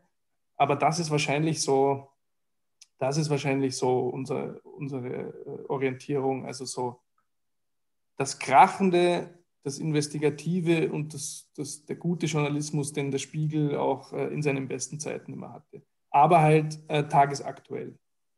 Das ist wahrscheinlich so die, das große Vorbild. Also jetzt in meinen Augen, vielleicht sehen es andere anders. Das heißt, ähm, es hilft aber auch natürlich, dass ihr quasi nur, unter Anführungszeichen, dass nur ein Online-Medium seid, weil ihr da natürlich ganz anders ähm, arbeiten könnt. Also seht ihr euch da auch so als, als neue Generation. Also ihr seid ja nicht nur das Anhängsel von, jetzt müssen wir auch online machen und jetzt muss das auch wichtig sein, äh, sondern ihr könnt ja ganz frei von irgendwelchen Blattlinien im Sinne von tatsächlich gedrucktes Blatt äh, und den ganzen gewachsenen Sachen, die dort sind, ähm, arbeiten. Das heißt, seht ihr euch da auch so als, als Vorreiter einer neuen Art ähm, des Journalismus, was ja international, äh, also vor allem im angloamerikanischen Raum und jetzt bei der amerikanischen Wahl ja auch zu beobachten ist, dass es immer mehr diese kleinen, kleinen Anführungszeichen, Nischen, hochspezialisierten ähm, bis hin zu ein, ein Personen äh, publizistischen Unternehmen, die sehr stark über die sozialen Medien oder online eben funktionieren oder nur so funktionieren. Ja, schon. Also es ist als Digitalmedium oder als Online-Medium gegründet worden, weil einfach da die Zukunft auch, auch ist. Also das sind, das sind natürlich jetzt nicht nur so, so Nerd-Fragen oder Geschmacksfragen, sondern das ist einfach irgendwie auch so diese, diese Notwendigkeit. Ähm, und natürlich hat es auch den Vorteil, dass man immer relativ schnell berichten kann, ähm, dass man frei ist eben von, wie du sagst, so, so Printzyklen. Also wenn um 10 äh, am Abend äh, die letzte Meldung reingehen kann, bevor die Druckerpresse losgeht, dann ist das halt blöd, wenn um 12 was passiert. Ähm, also insofern haben wir da schon einen Vorteil und genießen den auch. Äh, aber ich würde mir vielleicht schon wünschen, das, das, muss man sehen, also das ist jetzt einfach noch nicht möglich, dass man vielleicht irgendwie so periodisch irgendwie äh, zusätzlich eine Printausgabe macht. Also das ist einfach Zukunftsmusik. Ähm, das ist schon immer ganz schön. Ich habe mir letztens das, das Profil wieder gekauft äh, wenn man irgendwie was auch in der Hand hat. Ähm, aber das ist, das ist halt was, wenn man Zeit hat, äh, wenn man sich abends hinsetzt und dann mal irgendwie im Hintergrund was lesen will. Aber das Tagesaktuelle äh, und, und auch einfach so online mit den Usern in Kontakt zu treten und so, und das, das finde ich ist schon, ist schon geil. Wir haben jetzt auch eben ein Forum etabliert, ähm, also Kommentarfunktion wie beim, wie beim Standard. das ist das große Vorbild, weil die machen das einfach am besten noch in Österreich. Ja ähm, weil wir einfach die Leute mit einbinden wollen. Und gerade jetzt in der Pandemie hat man sowieso nichts zu tun und wir wollen natürlich, dass die danach auch noch bleiben. Äh, aber das, das ist schon die Zukunft ja. online. Wer auch ein, ein, ein, was in der Hand hat, ist mein lieber, also wir sitzen uns normalerweise, der liebe Josef Redl äh, vom, vom Falter. Der ist auch bei uns Hallo. Super. Servus. Happy Birthday an alle. Danke. Massengeburtstag, ja. Wie, wie siehst du, Josef, eigentlich das Zack-Zack jetzt als Falter-Journalist? Ihr seid tatsächlich sozusagen das, da wird keiner auf die Idee kommen, quasi ein Parteimedium, wobei die, ich weiß nicht, ob die Türkisen das zeigen. äh, äh, ist, ist Zack Zack sozusagen äh, tatsächlich etwas, das sich zu einem journalistischen Produkt entwickelt hat, das man noch als solches bezeichnen kann? Aus deiner Sicht? Ähm, ich habe ich hab jetzt nämlich äh, während des Gesprächs wieder mal intensiver die Seite durchforstet. Ich finde, es gibt ein paar Sachen, die, äh, die die Leute bei Zack Zack ähm, sehr gut hinbekommen. Das ist dann, wenn, wenn Aktenbestandteile äh, zum Beispiel da sind, äh, wo man zeigen kann, wir haben was in der Hand wir, und wir interpretieren das äh, und recherchieren das. Das, das finde ich, äh, funktioniert gut. Ich finde, ähm, dass die äh, auch grafisch und, und textlich diese Oberfläche nicht gut funktioniert. Ähm, auch deswegen, weil, weil man immer nur diese, diese zwei Zeilen äh, Headlines sieht. Da ist äh, oft, also das, das zieht oft, oft überhaupt nicht rein. Das, das wirkt dann wie so ein bisschen wie, wie, ein, wie ein Ticker.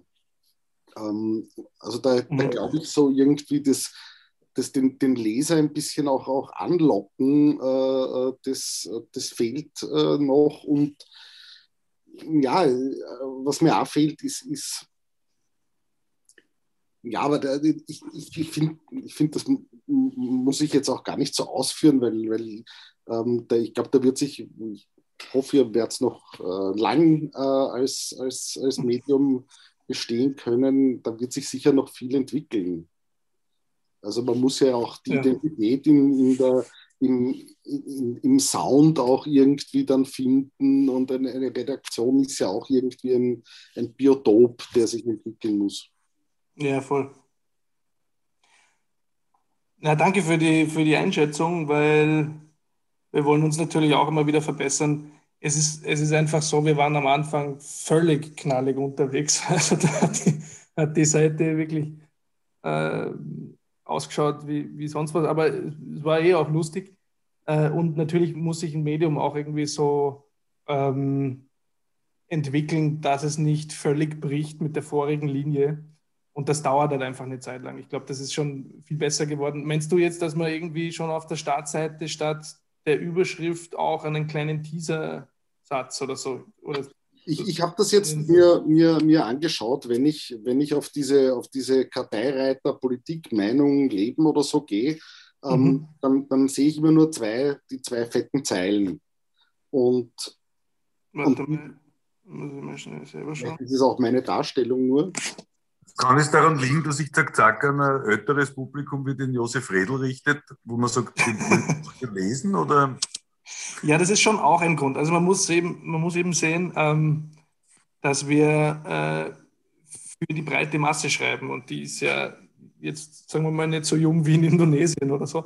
Also es ist, es ist so, dass wir ähm, auch ältere Leute ansprechen. Es gibt, es gibt sehr viele, die bei uns lesen, die, die etwas äh, älter sind, sagen wir mal so, oder älter als die Redaktion. Ähm, und natürlich ist da auch die Leserlichkeit, also die großen Buchstaben und auch die Grafiken ein, ein entscheidender Punkt. Und das ist ja auch dieser Boulevardanspruch, dass man auch für Leute schreibt, die eben nicht so drin sind in den Themen, die gelockt werden durch Bilder, durch eine große Schrift und so, aber nicht durch einen schlechten Inhalt. Also das ist der, das ist der Punkt. Wir wollen eben äh, im Zweifel für den Gemeindebau schreiben, aber natürlich auch für den Neubau. Das ist so ein bisschen der Grundgedanke.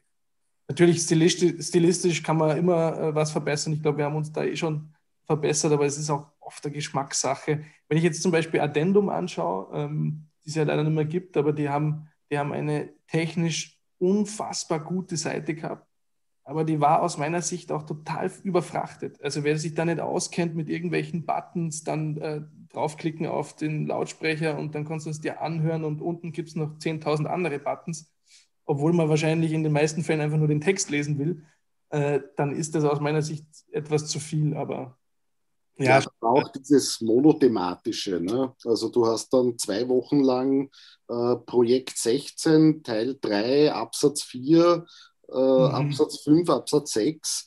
Ähm, du hattest überhaupt keinen Anreiz, dort regelmäßig hinzuschauen, außer du hast gewusst, jetzt ist es äh, genau. Wochen ein Novomatic-Glücksspielthema und, und das will ich mir anschauen. Ja, okay. Aber das, das hat da auch nicht funktioniert, finde ich, für, für den normalen. Schaut, dass es nicht mehr gibt, das Addendum, jetzt, sonst könnten wir jetzt jeden Tag die Thesen vom Herrn Bagdadi oder wie der heißt lesen. Ne? Und von den anderen Leuten, die uns erklären von 1 bis 15, warum Corona eh nur ein Grippe ist und man an der Impfung stirbt und an 5G, aber nicht an, an Covid. Wir haben ja Bakterien. Oder? Ja, den Herrn Ja. Ja, aber das wird ja unter Jetzt, das ist eine der lustigsten Dinge, eine der lustigsten Dinge überhaupt ist, ich hab, man muss, Michael Fleischer ist ein lieber Freund von mir, mit dem gemeinsam Neue Zürcher Zeitung nach Österreich geholt und alles, aber er disst mich in jedem zweiten Newsletter jetzt. Äh, neuerdings schrieb er in seinem Newsletter, neuerdings wird in Österreich quasi melden sich, äh, melden sich Impf- und Virolog, Viro, Impfexperten und Virologen aus neureichen Siedlungen im Waldviertel zu Wort. Ja. Ich meine, das ist, glaube ich, nicht so viel. Und ich schaue aus bei mir und sehe rundherum nur Bam, mein Nachbar, der ehemaliger Polier ist, neben Wiener zurkraste Grafiker, äh, oben an, an mein Nachbar, der Schicht geht und wo sie Köchin ist, einen pensionierten Apotheker, einen Eisenbahner und, und denkt mir, es ist sehr lustig, weil das hat das Jahr ja auch gezeigt, um wieder ein bisschen zurückzukommen. Es ist ja quer durch alle Bildungsschichten, sind ja in Wahrheit in diesem Corona-Jahr einige Leute gekippt irgendwie. Ne? Also die sagen, hau da Vitamin D und ein paar Zinkkapseln rein und dann geht sich das schon aus. Jetzt meldet gerade der Michael Jung wird auf Twitter, dass die Corona-Kommission davor warnt, dass die Spitäler an die Überlastungsgrenze kommen bei weiteren Öffnungsschritten. Ähm, macht uns, muss uns das Sorge machen, was da jetzt passiert, wenn Sebastian Kurz sagt, Originalzitat, zumindest im Sinne nach, naja, wenn, wenn Leute sich an einen Lockdown nicht mehr halten, dann macht es keinen Sinn, ihn aufrechtzuerhalten. Hast du, Ben, machst du Sorgen? Äh, meinst du jetzt mich? Ne? Naja, so viele Bens haben wir nicht. Und in äh, Ben, der zweite Ben in meinem Leben. ja, also, das heißt, ich mache mir Sorgen. Also, ähm, ist die Frage vor was? Also, es gibt einfach so viele Baustellen. Ja. Ähm, aber Na, dass wir jetzt durchseucht werden quasi. Das ist ja das Thema jetzt. Jetzt haben wir alle Ja. Corona. Und jetzt haben wir, Deutschland fahren so auf 35er Inzidenzen runter und wir sagen, naja, bei 200 denken wir mal nach, ob wir das machen. Und in Hermagor hast du über 600 und das ist auch jedem wurscht. Ist das, ist das etwas, das, das Corona-Management, da habt ihr ja auch, schaut ihr auch genau drauf und nicht nur auf Korruptionsfälle. ja. Ähm,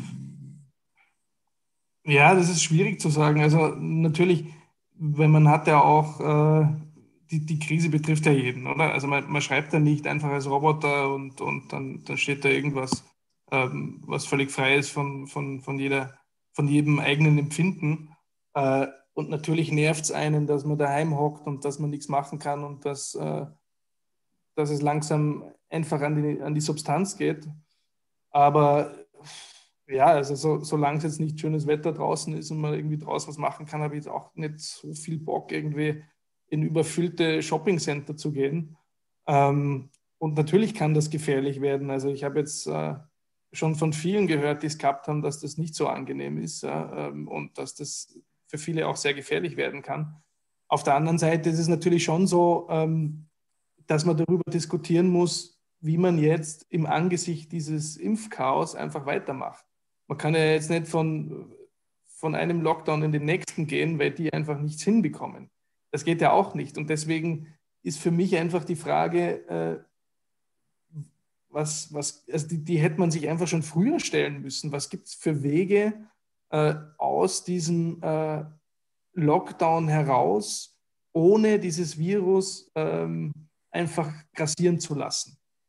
Und ich glaube, dass da der Diskursraum auch einfach sehr, sehr eingeschränkt ist, weil natürlich viele, die, die das kritisieren, einfach alles pauschal kritisieren, sagen, das ist ein Schnupfen und sonst irgendwas. Ja. Äh, Und dadurch wird es natürlich schwer, irgendwie das zu diskutieren. Und ich möchte mich auch dann meistens gar nicht darauf einlassen, auf diese virologische Diskussion, weil ich das gar nicht selber einschätzen kann. Ich, ich muss einfach darauf vertrauen, dass die Leute, die sich da besser auskennen, einfach das Richtige sagen. Und natürlich sage ich dann, wenn ich sehe, dass, äh, dass die Leute ähm, sterben können daran, ähm, wenn, wenn, sie, wenn es ihnen schlecht geht, dass ich das nicht haben will und dass ich da auch nicht dazu beitragen will, dass es jemand anders hat. Aber äh, es muss doch einfach einen anderen Weg geben. Wir sehen jetzt, dass mit der Impfung dauert zu lange. Es weiß nicht überhaupt, was da jetzt gerade passiert. Äh, und deswegen muss da diskutiert werden. Aber mit dieser Regierung, ich weiß nicht, das ist alles so desillusionierend, muss man wirklich sagen. Also man könnte ja über all diese Schritte normal reden, was jetzt der Kanzler vorschlägt und so weiter. Ich will das ja nicht immer pauschal einfach als, als schlecht oder falsch darstellen. Nur man, man, man hat den Eindruck, da geht es gar nicht darum, dass diese Maßnahme gut oder richtig ist, sondern es ist einfach, es kommt gerade an. Sie haben ja schon selber quasi mehr oder weniger zugegeben, dass Ihre Politik nicht evidenzbasiert ist. Das muss man sich mal vorstellen. Die stellen sich hin, äh, gerade letztens vom Gesundheitsministerium, naja, also wir haben das noch nicht so richtig, also die, die Experten äh, hinzuzuziehen, das ist halt quasi wie so eine Art ähm, ähm, ähm, irgendwie Schmuck oder so, ja, das schaut ganz gut aus oder so, aber am, am Ende ist das alles eine politische Entscheidung. Und das und das ist natürlich gefährlich für all jene, die sowieso die große Verschwörung dahinter sehen. Ja. Die Leute raffen zwar weg, aber sie sagen, naja, schaut her, das ist, alles, das ist alles erfunden. Und das ist Wasser auf die Mühlen für die Leute, wenn man nicht sieht, was die Strategie dahinter ist, was, was wirklich der größere Plan ist und dass sie sich nicht Gedanken gemacht haben, wenn das mit den Impfungen nicht klappt. Das ist eigentlich ein Wahnsinn. Dafür sind wir Testweltmeister. Ne? Ich begrüße ja, dazu schon auf YouTube ganz kurz, weil da hat er jedes Mal zu aus Peru. Also, und Peru ist ein Stückchen weiter weg als Dreiskirchen. Muss, muss, man, muss man sagen. Äh, es gibt jetzt die Möglichkeit natürlich wie immer an die Leute im Zoom, Handel, Bratzel heben, dann wissen wir, dass ihr was sagen wollt. Äh, ihr kennt ihr heute, weil ein außergewöhnlicher Tag ist, natürlich euch auch nur zu Wort melden und euch vor die Natascha am Boden legen, quasi verbal, um zum Geburtstag zu gratulieren und ihr zu danken für die Leistungen, die sie äh, für dieses Land in ihren wöchentlichen Analysen hier und in ihren täglichen Analysen in den Social Media erbringt. Ihr könnt den Ben was fragen.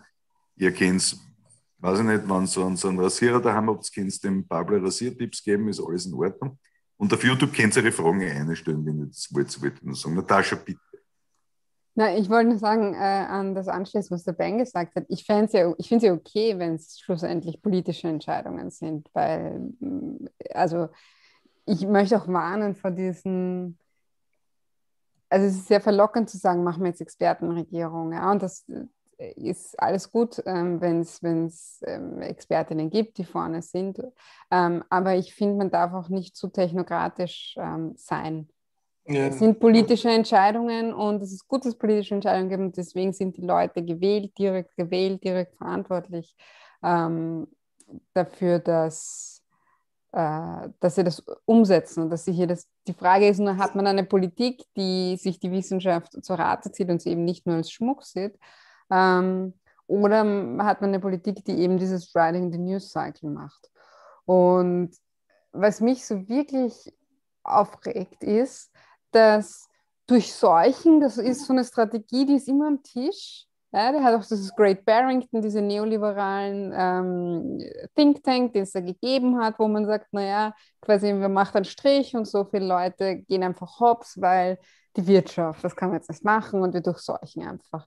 Aber Zero Covid, wie das aufgekommen ist, das war das Schlimmste. Da haben sie mich alle überschlagen und haben gesagt, ja, das geht gar nicht, das ist so unrealistisch, totalitäre Fantasien, wo es im Endeffekt um vier- bis sechswöchigen Lockdown geht, nämlich wirklichen Lockdown, dafür, dass man nachher wieder eine Normalität hat, weil dieses Lockdown-Springen ist das Furchtbarste. Und ich habe leider das Gefühl, dass man äh, jetzt sehr stark liebäugelt mit diesen Durchseuchungsfantasien, die nicht nur ideologisch und von der Geschichte und wo man da anschließt fruchtbar sind, sondern ganz praktisch. Also wie stellt man sich das vor? Wie viel Prozent ist man bereit zu opfern? Und vor allem, wenn jetzt die über 80-Jährigen irgendwann dann doch geimpft sind, dann ist klar quasi, wo sich das hin verschiebt, die Opfer, ähm, mit dem Gesetz der großen Zahl. Und was man sich auch einfach rein wirtschaftlich vorstellt, wenn so und so viel Prozent der Leute, die sich infizieren, ähm, Long-Covid nachher haben. Die müssen in Reha, die fallen monatelang aus, die können ihre Jobs nachher nicht machen und so weiter. Und diese Diskussion fehlt komplett. Und äh, das zeigt, also das zeigt auch eine Rechtsverschiebung in diesem ganzen Corona-Diskurs.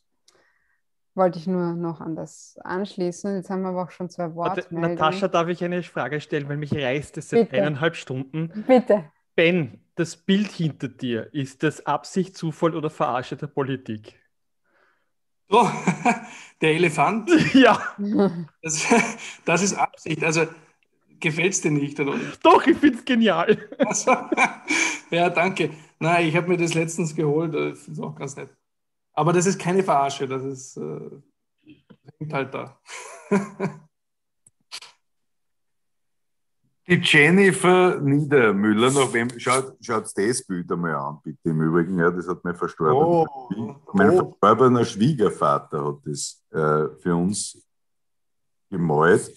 Und da, wo es ein bisschen verschwommen ist in dem Bereich, so da, da hat meinem Mann die Farbe nicht gefallen, da hat er drüber malen müssen. Also er hat sein eigenes Kunstwerk zerstören müssen, damit es besser zu einrichten war. Jennifer, grüß dich. Hi. Schönen Hey. Abend. Hi. Grüß dich. Hallo. Hallo. Du willst singen oder was wissen oder Wie geht das mit dem Singen? Oder muss irgendwer vor die Tür gehen, damit die Leute nicht glauben, dass ich geschlagen werde?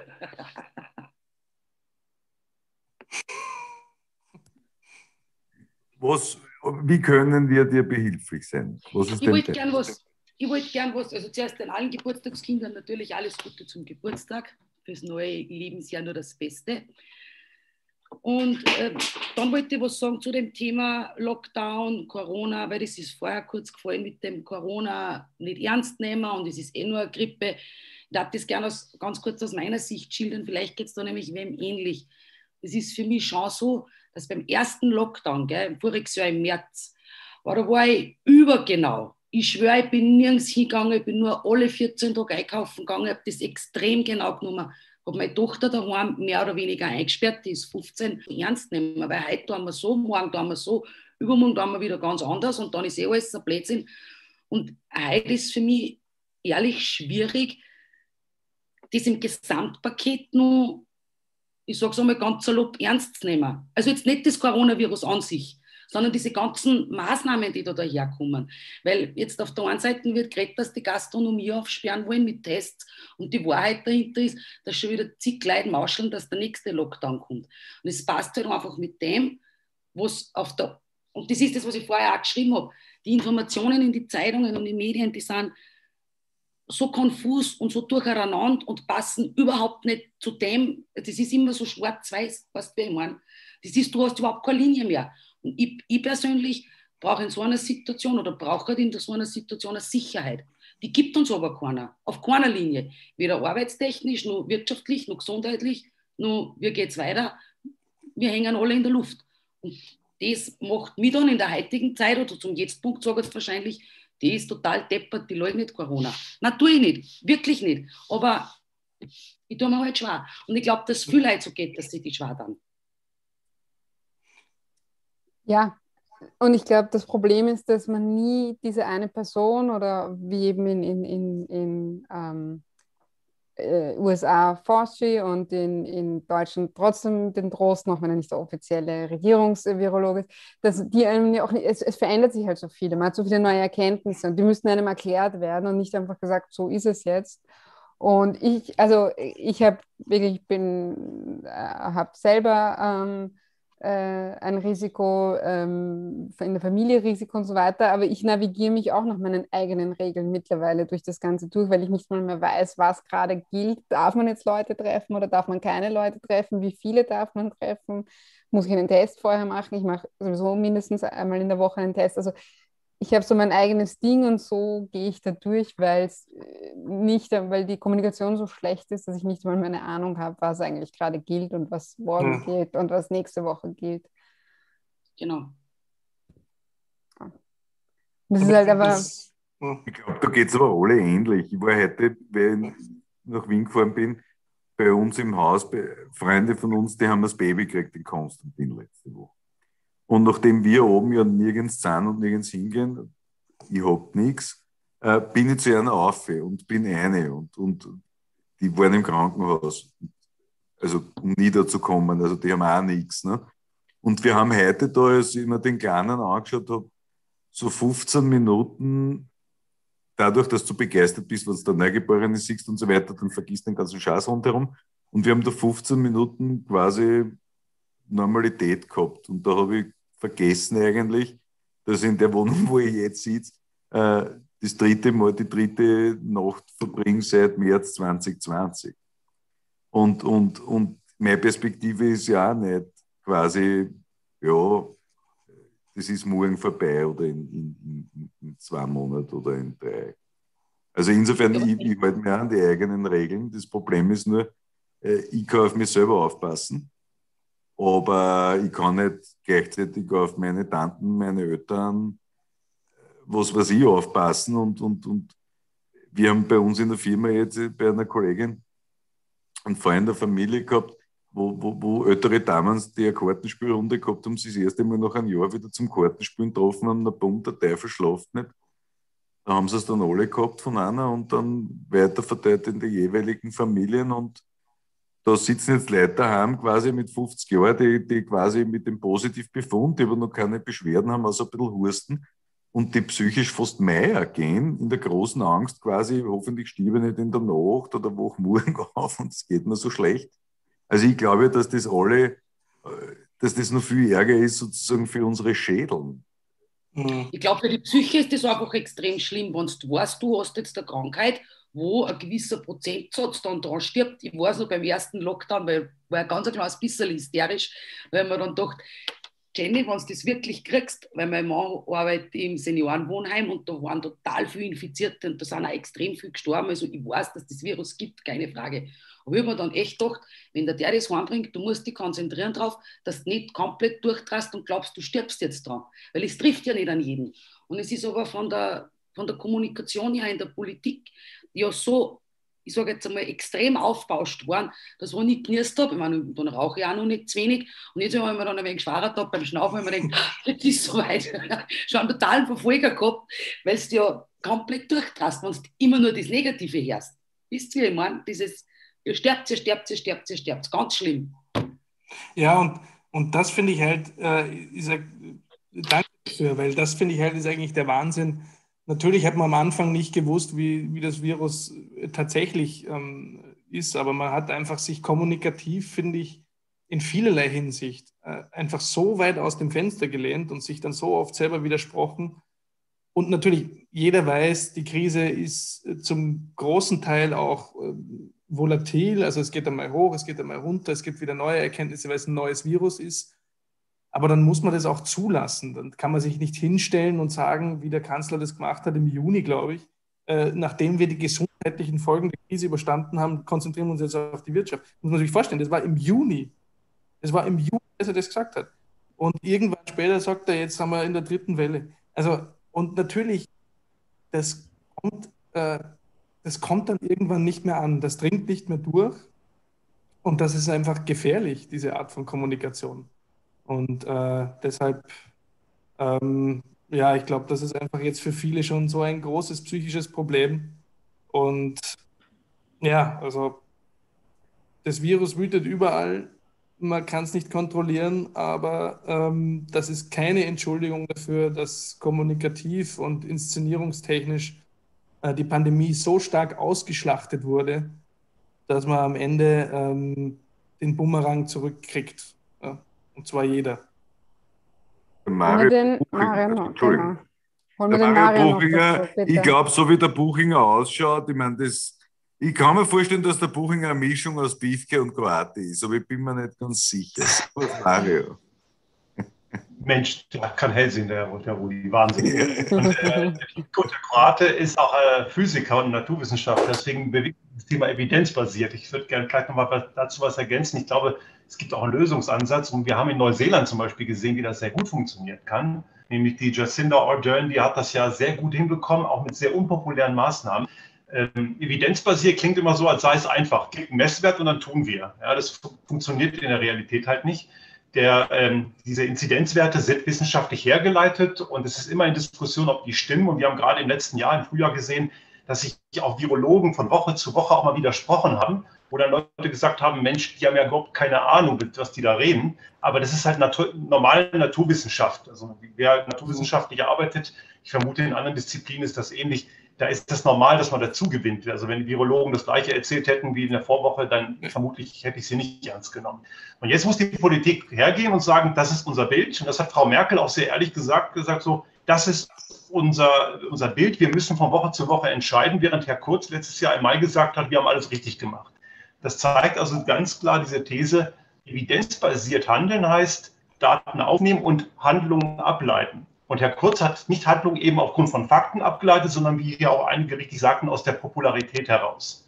Aber wir müssen uns immer darüber im Klaren sein, es ist die ganz große Kunst, die richtigen Handlungen abzuleiten. Jetzt kommen wir zu dem entscheidenden Problem. Wenn ich das dann tue, brauche ich ein Regelwerk, das auch entsprechend das einfordert. Und ich bin überzeugt, wir hätten eigentlich alles offen lassen können mit sehr strikten Regeln. Also mit entsprechender Begrenzung von Personen im Raum, mit Hygieneauflagen, Masken tragen und bei Nichteinhaltung die auch einfordern. Und das ist genau das, was unpopulär ist und deswegen will es keiner machen. Und das haben die in manchen Ländern und nicht nur in autoritären Ländern. Ich habe jetzt Neuseeland genannt, aber das hat man auch in Japan oder Südkorea gemacht. Die haben das sehr restriktiv eingefordert und haben es damit sehr gut in den Griff bekommen. Und ich bin überzeugt, man kann Politik auch mit unpopulären Maßnahmen machen. Man muss es aber nur sehr viel erklären und erklären. Und ähm, Marketing kann man nicht erklären. Das ist eine reine Emotionssache.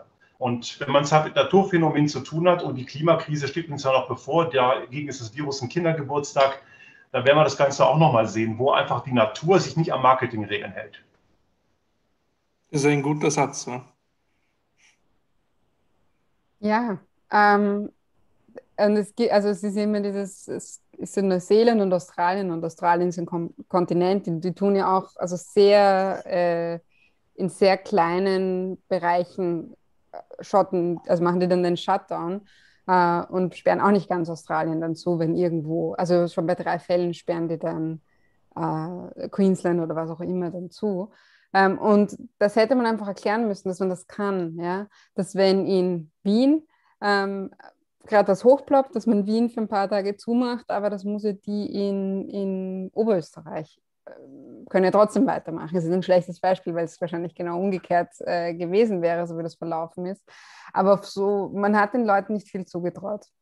Und deswegen haben sich diese Durchseuchungsbefürworter haben Eigenverantwortung gepredigt und haben aber einfach nur Durchseuchung gemeint. Ähm, und Eigenverantwortung hätte aber geheißen, man nimmt es in Kauf, wenn irgendwo was hochkocht, dass man für vier, fünf Tage zumacht und nachher kann man wieder mit diesen strengen Regeln aufmachen. Und man ist aber auch bereit, sehr kurzfristiges wieder für eine Woche oder für vier Tage zuzumachen. Und das, ähm, das hat man den Leuten nicht zugetraut. Und ich nehme jetzt noch die Claudia dran, weil wir sind schon ganz am Ende. Claudia und mhm. Klaus, bitteschön. Ja, hörst du mich? Ja. Ja, okay. Ähm, in dem Ganzen geht mir einfach, gehen mir die Schulen ab die Schulen, die so wunderbar gelobt werden als die sicheren Schulen und da machen ja wirklich alle mit.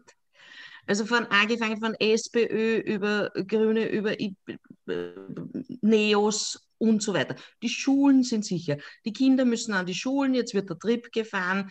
Äh, sie landen alle auf, auf den Psychiatrien, die armen Kinder. Fakt ist, dass die Schulen unsicher sind und genau keiner den Fassmann angreift. In irgendeiner Art und Weise. Dass man den Fassmann zur Verantwortung zieht und sagt, Entschuldigung, Entlüfter gibt es nicht, äh, keine Ahnung, was auch immer da alles, die, die Dinge liegen eh alle am Tisch seit Monaten. Ja? Was alles zu machen wäre, dass Schulen sicher sind. So, jetzt sind wir, also ich komme aus Niederösterreich, wir sind in Niederösterreich in einer Situation, da schießen die da schießen die Cluster wie die Schwammerl aus dem Boden. Ja, wir tragen gerade äh, wir tragen gerade, versuchen gerade Schulen, Kindergärten zusammenzutragen aus Medienberichten und und und, weil es auch keine Übersicht gibt. Und das finde ich mittlerweile extrem verantwortungslos aber wirklich extrem verantwortungslos, weil den Eltern nicht einmal gesagt wird, dass die Kinder sehr wohl ein Risiko haben, dass sie sehr wohl erkranken können. Das mag schon sein, dass das, dass das äh, relativ gering ist, aber nicht böse. Ich habe eine elfjährige Tochter, ich möchte echt nicht auf der Intensivstation sitzen und sagen, hoppala, das hat mir keiner gesagt. Dem kann ich mich nur anschließen. Und vor allem, es ist halt so, es ist halt so mies. Ja? Man kann, ich finde, man kann hier einfach ehrlich sein. Man kann sagen, die Schulen sind das Wichtigste in dieser Gesellschaft und deswegen sperren wir alles vorher zu, bevor wir die Schulen zumachen. Quasi, das ist die, die Ultima Ratio. Und so ist es. Ja? Und das ist uns das als Gesellschaft wert. Da denke ich, ja, okay, dann machen wir das. Dann halten wir alle die Batschen still, damit die Kids das haben können, ja, solange es das einfach zulässt. Aber zu sagen, es ist kein Risiko, ähm, weil immer halt auch von Kindern ausgegangen wird, die quasi pumperl gesund sind. Aber das Wissen, das wissen die Leute nicht und das wissen die Lehrerinnen nicht und das wissen die Politikerinnen nicht, in wie vielen Klassen ich Kinder sitzen habe mit schwerem Asthma, äh, mit Lungenkrankheiten, mit Herzkrankheiten, ähm, vielleicht, man, also es ist, je, mittlerweile wird es schon besser diagnostiziert, aber in meiner Generation ist das noch nicht mal so oft diagnostiziert worden. Und dann habe ich die Lehrerinnen ja auch. Ähm, und ganz ehrlich, ich, ich weiß, wie es ist, am Intensivbett eines Kindes zu sitzen das, das niemanden, niemand soll das machen müssen, auch am normalen Krankenbett nicht. Und es ist so mies, ähm, diese Illusion herzutragen, äh, und das Kindern antun zu wollen. Man kann Schulen sicher machen in Dreiskirchen. Ähm, der Andi genau. Babler hat das gemacht. Und es ist vielleicht aufwendig und es ist teuer, ja, aber das muss uns als Gesellschaft einfach wert sein. Und nur zu sagen, es gibt äh, Kinder haben eine gesundheitliche Gefährdung oder sie haben keine Bildung, äh, das kann es halt nicht sein. Da hat man versagt als Gesellschaft, wenn das, wenn das die Wahl ist. Ne, vor allem, es gibt einen zweiten Aspekt, äh, diese Kinder haben Eltern. Und so manches Eltern ist vielleicht irgendwie Alleinerzieher. Ja? Was macht das mit meinem Kind, wenn ich krank werde? Und in meinem Fall, ich bin, ich bin älter, äh, gesundheitlich nicht allzu gut benannt. Ja, äh, ich weiß nicht, was mit meinem Kind passieren würde, wenn ich, da, da brauche ich noch nicht einmal sterben. Ja? Also da geht es nur einfach darum, dass ich sage, ich bin völlig, äh, weiß ich nicht, außer Kraft gesetzt und kann mich, kann das Alltagsleben nicht mehr bewältigen, weil ich einfach krank bin. Ja, und das ja. soll zwei, drei Wochen dauern. Super ist aber keiner da, der irgendwie oh. ein Backup ist. Schwierig, schwierig, schwierig, schwierig. Und ich glaube, wir müssen mal ein eigenes Thema machen. Ich glaube, wir müssen uns über Schulen. Bitte. Über, über Schulen Bitte. Kinder. Bitte. In, und was in Kinder brauchen ich was weiß, Kinder wir wichtig einladen, sind. Aber ja. Das werden wir machen. In Niederösterreich gibt es immer wieder Probleme mit den Wölfen. Da rufen wir den Jäger und wir rufen jetzt den Klaus, weil er auch Jäger heißt. Was für ein lustiger Scherz zum Abschluss unserer Geburtstagssendung. Servus. Vielen Dank. Hört ihr mich? Ja. Ja, ja. ja alles Gute zum Geburtstag zuerst. Ich rufe aus Berlin an, eigentlich Tiroler, hoffentlich jetzt keine Schelte. Na, worauf wir ich lieben hin, Tiroler. Wir haben so viele Tiroler schon in der Sendung gehabt. Wir, wir lieben Tirol. Worauf ich hinweisen will, also ich beobachte das halt irgendwie auch so und ich habe irgendwie das Gefühl, oder die, die Interpretation ist das, was wir hier sehen, nicht irgendwie so ein Systemversagen des ganzen westlich-demokratischen Systems, das wir in den letzten 70 Jahren aufgebaut haben, weil wenn du schaust, Europa, Nordamerika, es funktioniert überall mehr recht als schlecht, wenn überhaupt, und wir scheinen irgendwie einfach nicht im Staate, eine Herausforderung dieser Art zu bewältigen. Und irgendwie sind unsere Systeme darauf eingespielt, einen Interessensausgleich zwischen Arbeitern und Arbeitgebern oder zwischen anderen Gruppen auf einem ebenen Spielfeld, aber das Spielfeld wackelt. Und das wird mit der Klimakrise noch viel mehr wackeln. Und das ist irgendwie etwas, was mir eben auch in diesem Systemwettkampf mit dem chinesischen System und vielleicht auch mit den ostasiatischen Demokratien gerade große Sorge macht. Ja, also vielleicht hat es aber auch was mit der Art zu tun, wie Wirtschaft funktioniert. Ja, ja, natürlich. wie Wirtschaft und also vielleicht hat es auch was mit Kapitalismus zu tun, ähm, dass wir das sehen, wie wir es sehen. Und dasselbe ja auch bei der Klimakrise. Also vielleicht muss man aufhören, ähm, Wachstum und, und Produktion, die nur auf Wachstum aus ist, absolut zu stellen und muss dahin kommen, wenn es ein Gesundheitsrisiko ist, dass viele Leute in einem Raum sind, dass es möglich sein muss, dass für eine Zeit, wo dieses Gesundheitsrisiko besteht, viele Leute nicht in einem Raum ist, auch wenn dieser Raum eine Fabrik ist und dass die Leute trotzdem äh, äh, Geld haben zum Leben und dass die Gesellschaft trotzdem nicht zusammenbricht. Und dorthin, glaube ich, muss man äh, das muss man halt auch diskutieren, weil so kann es nicht weitergehen, weil sonst erleben wir das mit Pandemien und spätestens mit der Klimakrise immer wieder. Und ich muss jetzt, also ich das, ähm, nutze die Chance, äh, diesen Appell, äh, den Kapitalismus in Frage zu stellen, als Abmoderation an meinem Geburtstag. Schönen Tag noch, schönen Abend noch. Bis Ja, nächste danke, Woche, meine Lieben, und bleibt gesund. Natascha, ich wünsche dir zum Geburtstag, dass wir den Kapitalismus eins tatsächlich besiegen und dass die Leute den Unterschied zwischen Kapitalismus und Marktwirtschaft checken. In diesem Ben, Sinne, danke fürs Dabeisein. danke Tschüss. auch für die Danke. Einladung und Danke, schönen Ben. Geburtstag. Und alle anderen. Danke.